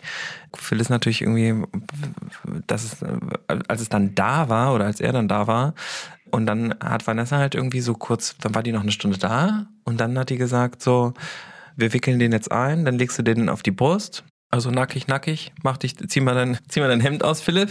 So, hier ist dein Kind. Ähm, jetzt deck dich gut zu, leg dich ins Bett. Liz äh, braucht jetzt eine Badewanne. Und ich gehe jetzt. Und dann ist man da so. Willst du jetzt wirklich weggehen? Wie, Moment mal. Ja, genau. Ich meine, das war wirklich, ich weiß, Vanessa, kannst du, aber ich dachte dann auch so, ja, okay, es ist irgendwie zehn. Die wird jetzt nicht hier schlafen wahrscheinlich. Und die nächste Nacht auch nicht. Übernachtung. Und dann, und dann war ich so, ja, und was ist, wenn irgendwie, und und keine Ahnung, sie so, ihr macht es schon. Ich bin, ähm, ich bin morgen um sieben wieder da oder so oder um acht. Und dann, dann geht man halt einfach ins Bett. Also man pennt nicht irgendwie in so, in so einem Fremden, und bist halt einfach zu Hause. Das ist schon crazy. Und dann stehst du morgens auf und dann waren wir echt, ähm, also das war, war krass. Und dann habe ich irgendwie Frühstück gemacht, dann haben wir irgendwie zu dritt gefrühstückt. In unserem Bett. Das ist schon echt special. Hm. Also es ist extrem selbstbestimmt und oh, jetzt kann ich heulen. Das ist echt, ist wirklich, das ist wirklich krass, weil das, das ist schon irgendwie anders. Hat man da auf einmal ein Baby liegen, ne? Ja, und das kann ja wirklich, das ist total abhängig, das kann gar nichts. Und, und man selber kann es ja auch noch nicht. Also man kann ja dann Schwangerschaft und man hat dann Geburt geschafft, aber man kann ja, man kann ja nicht das Baby. Und das finde ich ist schon irgendwie so, also ich habe davor immer gedacht doing. so, also als kinderloser Mann hatte ich sehr viele Meinungen darüber, wie man mit Kindern umgehen kann. Und als äh, Mann mit Kind habe ich sehr wenig Meinung noch dazu, was man mit Kindern tun sollte, weil, es, weil man wirklich in so eine, also es war glaube ich das erste, was man gemerkt hat, so alles, was man zu wissen dachte, ist ein bisschen Bullshit. Und bei allen ist es halt krass unterschiedlich und man sollte echt schön die Schnauze halten, wenn es um andere Leute's Kinder geht, ja. Und man kann, wenn man aktiv gefragt wird, dann kann man vielleicht was dazu sagen, aber sonst ist ähm, Schnauze halten angesagt, ja. weil es eben, weil man es halt einfach fucking und ich weiß noch, Waldemar hatte ja, also der, das Kind ist zwei Jahre älter was ich dem für Tipps gegeben habe oder so, wenn er mir irgendwas erzählt hatte, ich habe dem keine Tipps gegeben, habe ich gesagt, ja, ist es denn wirklich so? Also ist es denn wirklich so schlimm? Und ich habe es gar nicht gewusst. Es war super unangenehm. Im Nachhinein habe ich die, war ich echt öfter mal so, tut mir super leid, dass ich mich dazu geäußert habe. Das war oberpeinlich. Und der hat auch mal zu mir gesagt, ehrlich gesagt, du kannst dazu gar nicht sagen, weil du halt kein Kind hast. Und dann war ich so, ja, das kann man ja nicht sagen oder das ist ja voll gemein ähm, und so, aber so ist es einfach. Philipp, du hast gerade eben schon das Wochenbett angesprochen, weil Vanessa hat ja gesagt, jetzt kommt's, ne? Also du hast gerade gesagt, wie, wie crazy das ist, wenn man da auf einmal mit so einem Baby liegt. Und das ist ja auch für uns immer so. Also Karin erinnert das aus ihrer Zeit mit Geburtshilfe und ich habe das ja jetzt noch ein paar Mal, wo ich das noch mit begleiten darf, dass man dann immer alle sagen, oh, kannst du nicht hier schlafen? Aber man verlässt sie. das ist hab, kein Einzelfall, ja? Nein, nein, nein, nein, nein. Okay. Ich habe sogar ja, schon mal bei einer Familie geschlafen, weil die haben eine ungeplante Hausgeburt mit mir gemacht. Und ich war einfach so, also das, also erst erstmal war die Frau auch einfach vom Kreislauf so fertig. Ich habe dann da einfach geschlafen. Ich also nicht mehr nach Hause. Geht uns ja immer aus so. Dann ne? kann ich hier pennen, kann ich mich einfach hier hinrollen. Ja. Aber prinzipiell. Ne, Gibt der Hebamme Essen und ein Bett. genau. ähm, geht man ja nach äh, zwei bis drei Stunden nach Hause. Aber das ist im Wochenbett ja genauso. Wenn man dann das Wochenbett irgendwann, wenn das Kind sechs, acht Wochen alt ist und sagt, so, ich bin nicht aus der Welt, aber das wäre dann jetzt erstmal so der letzte Besuch. So, was, echt? Du kommst dann jetzt nicht mehr? So nach dem Motto, kannst du nicht bis zur Einschulung irgendwie regelmäßig dann doch noch vorbeikommen und uns sagen, wie das alles alles geht. Also im besten Fall seid ihr so gebondet mit euren Hebammen, dass die euch ganz vieles Schlaues in dieser Zeit ja mitgeben können, die sie euch begleiten. Das ist ja auch irgendwie eine Reise. Und ich finde ja dann, wenn die Hebamme dann geht, wenn wir jetzt wirklich bei der Hausgeburt bleiben, dann ist ja wohl auch erstmal, dann war es ja deine Aufgabe, erstmal sich um deine Frau und um dein Kind zu kümmern. Ne? Da hat ja ähm, der Mann eine ganz zentrale Rolle. Ja, da geht's eigentlich, da, Da- da geht's richtig da kannst ab. du richtig hochfahren. Ne? Endlich kannst du was tun. Also da war ich auch so, da war ich vorbereitet, ja. Es war völlig klar. Naja, es gibt ja bestimmte Essenswünsche dann, ne? Also es will ja dann wahrscheinlich will sofort, also wenn die Leute Fleisch essen, dann wollen sie sofort. Salami, Tata und Sushi bitte gleichzeitig essen und irgendwas rohgebratenes. Und ja, also da ist auf jeden Fall Power Food irgendwie angesagt und irgendwie geile Suppen und so. Hat dein Mann mir übrigens auch geraten. Ne? Da habe ich irgendwie gesagt, ich überlege jetzt irgendwie, ich lerne Brot zu backen. Also hör auf mit dem scheiß Brotbacken. Suppe ist angesagt. und ich dachte noch so, ja, okay. Äh, aber er hat recht. Liebe Grüße. Gali Grüß gehen raus. Suppe. Ähm, hört auf mit Brotbacken. Es geht um, ja. Und Obwohl so ein leck, wenn man das schon richtig gut kann, so ein leckeres Sauerteigbrot zu. Man sollte da nicht anfangen zu experimentieren. nicht einen Monat vorher anfangen. Ke- Nee. Keine Experimente, echt. Der meinte auch so, es gibt so geiles Brot, aber wo gibt's denn bitte eine richtig geile Suppe? Ja. True Story. Ja, richtig. Und äh, also Lieblingsgerichte zeichnen sich ja auch dadurch aus, dass sie bitte exakt genauso gekocht werden. Also so von wegen keine Experimente jetzt bitte. Das Kochen, was die Frau geil findet, nicht das, was man selber irgendwie bei Jamie Oliver jetzt gerade irgendwie äh, gelesen hat oder der Hipster-Küche. Einfach lecker und das, was die Frauen sich wünschen. Ja, und auch so im Wochenbett ist auch so einfach so einfache Kost, ne? Also wirklich so die, die gute Brühe, Gemüse und ich wollte immer Buchstabennudeln haben. Ja, so- geil, das so- auch. Und es- aber ich glaube, es ist so ein bisschen, was da ja ist, es ist so eine total, es ist so ein total zerbrechliches neues Leben da, aber auch ja eine Frau, die extrem gearbeitet hat. Das ist ja echt eine krasse körperliche Leistung und alles ist aufgebaut worden. Und dann das erklärt äh, einem die Hebamme ja dann ja auch alles, also war zumindest bei uns so, wie schnell sich die Gebärmutter wieder also auf Apfelgröße äh, zusammenzieht, wo vorher noch ein Kind drin war. Und wie schnell ähm, sich alles wieder so an die Stellen bewegt, wo es vorher war. Und wie schnell irgendwie alles wieder in Funktion geht. Und das kostet natürlich extrem viel Energie und diese Energie muss ja irgendwo herkommen und das ist, glaube ich, so, ist voll und es ist so ein bisschen wie wund sein, glaube ich. Ne? Es ist ja auch, man ist wund. Ja. Und dafür braucht man, glaube ich, auch einfach ein bisschen Zeit zum Heilen und man braucht Ruhe und Schlaf und Und da ist einfach die zentrale Rolle für denjenigen, der dann da ist. Also jetzt war es bei dir, du als Mann, dass man halt, und das hat der Vanessa ja auch mit an die Hand gegeben, dass man da dann wirklich seine Aufgaben jetzt voll und ganz auskasten, kann, dass man seine kleine Familie schützt, ne, vor der Außenwelt, vor Freunden und Familie, dass man die versorgt und das ist, glaube ich, ganz, ganz wichtig. Und das ist auch immer noch so ein Riesenthema, das wird leider sehr vergessen. Also ich weiß nicht, wie du das im Familien- und Freundeskreis siehst. Also das Wochenbett wird schon irgendwie immer, du als Kind ja da, äh, gesund, ne? Aber so dieser Heilungsprozess der Mutter oder die Regeneration der Mhm. es wird ja Mutter. auch immer nur gefragt, wie es dem Kind Genau, ist irgendwie leider immer noch einfach steht zu weit hinten. Und da kommen jetzt die Wochenbettapostel hier, die hier sitzen. geht. Ja, das ist so ein bisschen auch, also erstens, das dauert einen Monat, ne? Naja, eigentlich dauert das Wochenbett, also es gibt, wird ja unterteilt in Früh- und Spätwochenbett. Also sagen wir mal die ersten 14 Tage so Frühwochenbett, 10 Tage sind es genau. Aber dann äh, geht das Wochenbett, wie es gesetzlich auch geschützt ist, acht Wochen. Aber das ist ja dann das späte Wochenbett. Aber die ersten vier Wochen, sagen wir es mal so, sind schon so die, die wichtigsten. Und vor allen Dingen die ersten 14 Tage, wo man wirklich, wirklich, wirklich sich zusammenreißen sollte, dass man einfach da diese Regenerationsphase hat. Eine Woche im Bett, eine Woche am Bett, äh, eine Woche ums Bett. Ja, genau. Irgendwie so, ne? Ja, das äh, war der, war die, die drei, die drei ganz Vollgeblieben. sagen, Und ihr habt ja äh, Wochenbett auch Wochen. sehr zelebriert. Ne? Das also war du hast mega schön. Ich, also ich habe dann äh, super viel gekocht und irgendwie versucht, das so gemütlich zu machen. Was ich, glaube ich, sogar heute noch anders machen würde, wäre noch später Freunde und Familie reinlassen. Also man hat natürlich dann Bock, das auch zu teilen. Das ist, glaube ich, auch für die Väter so ein bisschen äh, so eine Versuchung, ja, zu zeigen, was man Geiles gemacht hat. ähm, ähm, aber ähm, diese, als du das gerade gesagt hast, da kommen die Familien dürfen erst nach vier Wochen kommen und dann verkündet man den Namen und davor wird eigentlich, äh, kriegt man vielleicht mal ein, ein WhatsApp-Bild oder so finde ich eigentlich ist total vernünftig. Nämlich man kann es ja so ein bisschen machen, wie es sich für einen gut anfühlt, aber man merkt es ja immer wieder und du kannst auch aus persönlicher Erfahrung, das ist ja auch eher, hast du ja schon oft hier erzählt, auch später mitgeteilt. Also ich glaube halt einfach so diese die, diese sensible Anpassungsphase, diese ersten Tage sind einfach so heilig und ich glaube, da kannst du auch gleich noch was zu sagen. So gerade das erste Wochenbett, ne?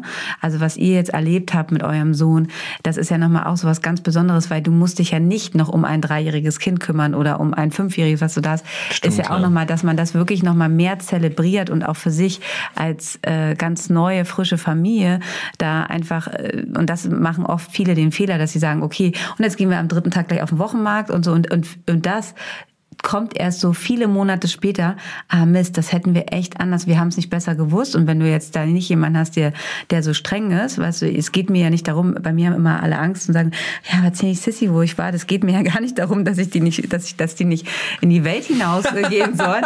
Aber ich, ich, mir ist es einfach so wichtig, dass ihr einfach wisst, dass ich das mache, damit ihr regenerieren könnt, dass der Körper einfach sich erholen kann und nicht, weil ich euch nicht gönne, äh, bei Sonnenschein spazieren zu gehen. Aber ich weiß halt einfach, dass in ein paar Monaten Monaten alle sagen so, oh ja, hätte ich mir mal mehr Zeit genommen, weil es einfach so wichtig ist, dem Körper und aber auch der kleinen Familie diese Zeit zu nehmen, alleine, um sich erstmal in ein neues Konstrukt einzufügen. Das ist natürlich sehr verführerisch, gerade glaube ich, so, wenn die Schwangerschaft so aufs Ende zugeht, dann und man sich, also Liz hat sich so ein bisschen so durch die Gegend geschleppt und hatte mhm. auch nicht mehr so, er meinte so, ist jetzt auch cool, wenn es vorbei ist. Ja? Es ja. ist ja so, so eine Honeymoon-Phase und dann war irgendwann noch so, mh, hm, jetzt, jetzt kann, kann er auch kommen irgendwie. Und dann eigentlich natürlich auch Bock gehabt, rauszugehen. Mhm. Aber ähm, aber Liz hat das ordentlich gemacht. Die hat das sehr ordentlich gemacht. Also von, die hätte von dir eine 1 plus gekriegt, ja, glaube ich. aber die hatte auch eine Hebamme, die da auch aufgepasst hat, was das Wochenbett angeht. Ne? Da ist die dann auch total ähm, von der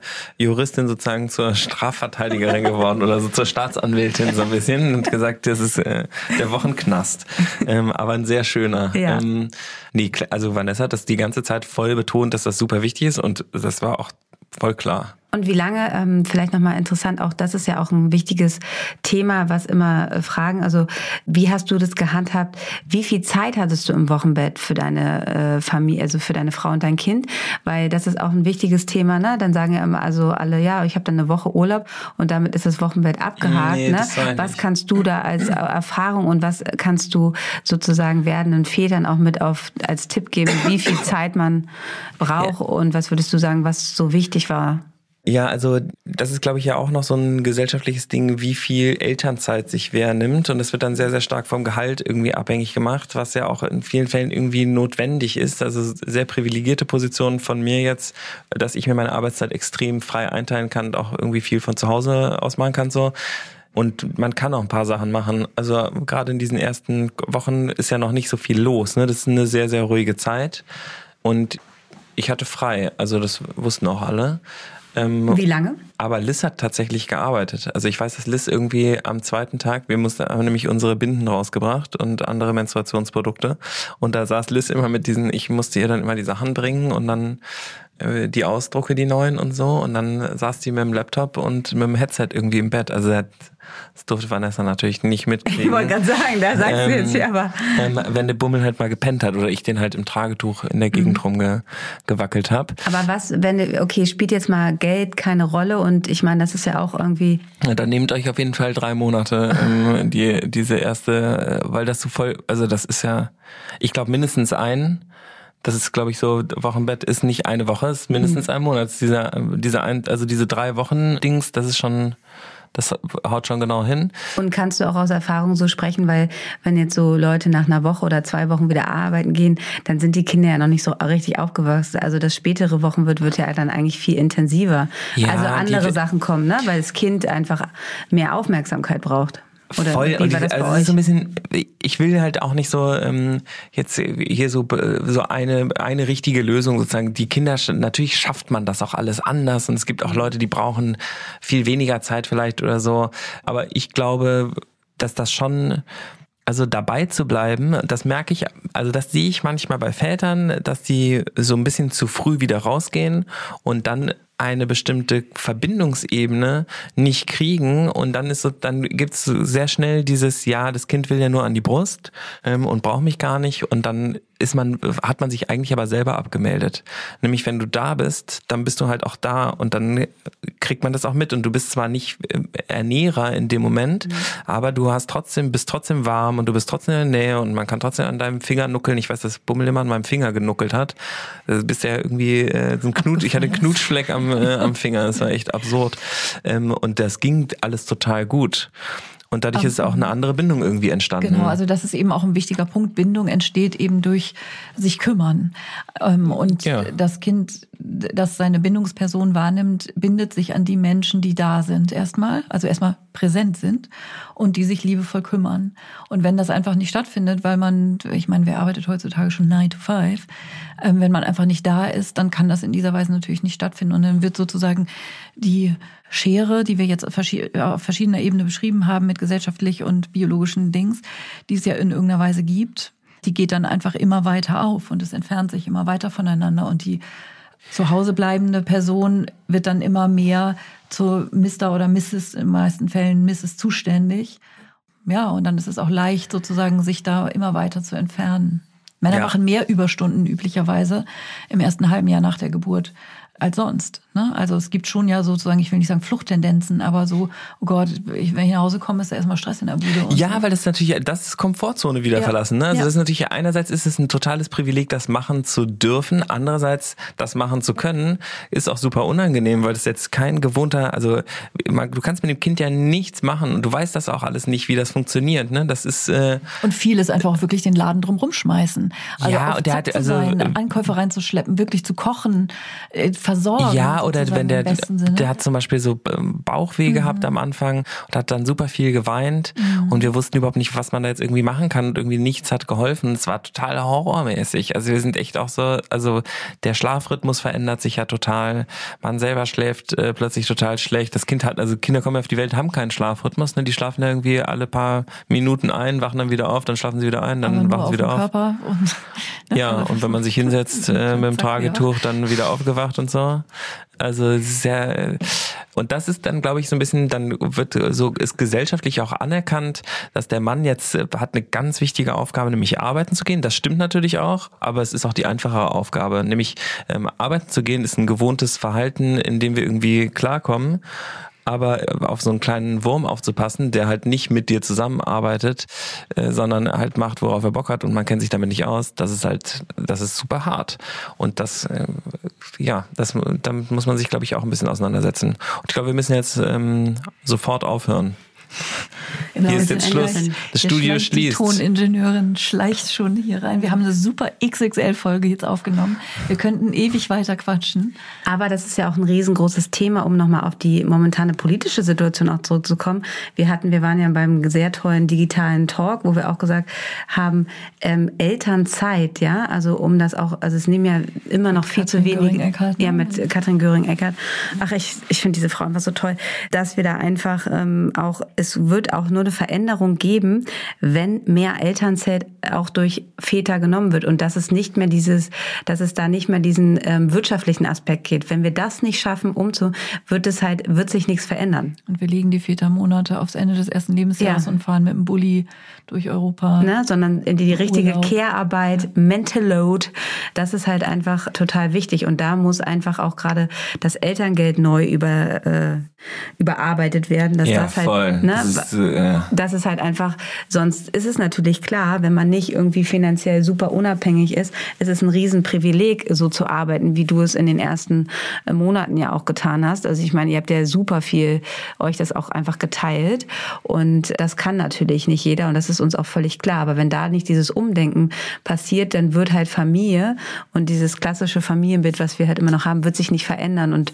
ähm, das, das der schöne Satz mit der Bindung kommt durch Kümmern und wenn wenn Väter oder nicht präsent sind, dann ist es halt immer so dieses, und das sagt ja auch mein Mann immer so, wenn ihr überlegt, was sein Vater gemacht hat, was, wo er jetzt steht, das ist ja einfach schon äh, eine ganz äh, große okay. Veränderung. Aber da ist einfach natürlich noch viel Luft nach oben, indem wir halt dieses ganze Familienkonstrukt, Arbeitszeiten, 40-Stunden-Woche, all das überdenken, um um da einfach äh, eine andere Gleichberechtigung zu und bekommen. gleichzeitig, das Private ist politisch. Ne? Es muss einfach auch eine Graswurzelbewegung sein. Man kann nicht immer nur darauf warten, dass die Politik, theoretisch sind ja schon ganz viele Wege offen, so, ne, für viele Menschen. Und dennoch sieht man an den Zahlen, wer nimmt Elternzeit und wie viel Elternzeit nehmen tatsächlich die Väter. Es ist tatsächlich auch eine Entscheidung, die man treffen muss und Prioritäten, die man setzen muss, dass man einfach sagt, ich mache das aber und ich setze mich mit meinem Chef auseinander und wir verzichten auf ein bisschen Kohle und so. Das ist trotzdem auch wichtig und eine Aufgabe auch für jeden Einzelnen. So, Ich würde aber gerne heute in unserer Folge mal Philipp das abschließende Wort Ja, an alle Väter da draußen. Oh, jetzt äh, müssen wir ätzen, ne? Wenn man so einen Podcast eingeladen, ich kenne das selber, dann sitzen wir und zum Ende wollen sie dann nochmal so, ja, und So, jetzt und sag jetzt noch dann mal Schluss. Was Schlaues? Was Schlaues zum Schluss. ja. Aber vielleicht kannst du ja was äh, unter Druck aus dem Ärmel schütteln. Naja, die, äh, Die wer gebärt hat recht. Und ähm, die Entscheidung ist zu respektieren. Und äh, es geht, glaube ich, um, ähm, um Gestaltungsarbeit, die selbst zu verrichten ist. Und irgendwie sich diese Gestaltungsfreiheit nehmen zu können und die dann auch zu gestalten, ist super special. Und das kann ich nur, kann ich nur jedem empfehlen, das eigene Empfehlen. Also gebe ich fünf Sterne, ähm, Top-Rating, so wie ihr jetzt bei iTunes für diesen wahnsinnig guten Podcast. Vielen Dank. Ähm, folgt uns auf Instagram und macht eine Hausgeburt, wenn ihr könnt. Ähm, und ja, also Mit Vanessa. ich weiß halt nicht, wie es im Krankenhaus, ich habe sozusagen keinen Vergleich. Kenne ich nur aus dem Fernsehen, wie es im Krankenhaus abläuft, aber sozusagen von hier äh, erfahrenen Hausgebärenden Naja, also ich, ich bin ja nun auch Beleghebamme und kann auch sagen, dass ich äh, schöne Geburten im Krankenhaus begleiten darf. Aber ich finde es toll, dass es heute einfach darum, aus deiner männlichen Sicht einfach, dass du ähm, pro Hausgeburt gesprochen hast und vor allen Dingen, dass es dadurch natürlich auch einfach vielleicht ein paar Leute hinterfragen und sich damit beschäftigen, dass es nicht nur den einen Weg gibt. Und das ist ja das Tolle, dass wir weiter die Vielfalt in der Geburtshilfe haben und dass es dieses Angebot gibt für Familien zu Hause, ihre Kinder zu bekommen. Genau. Tausend Dank, lieber Philipp. Ciao, grazie, buongiorno, guten Tag, hallo, ciao. Ciao. Danke, Philipp. Danke, Philipp. Danke euch. Tschüss. Tschüss. Das war der Hebammsalon mit Sissi und Karin. Produktion Lisa Golinski, Redaktion Julia Knörnschild.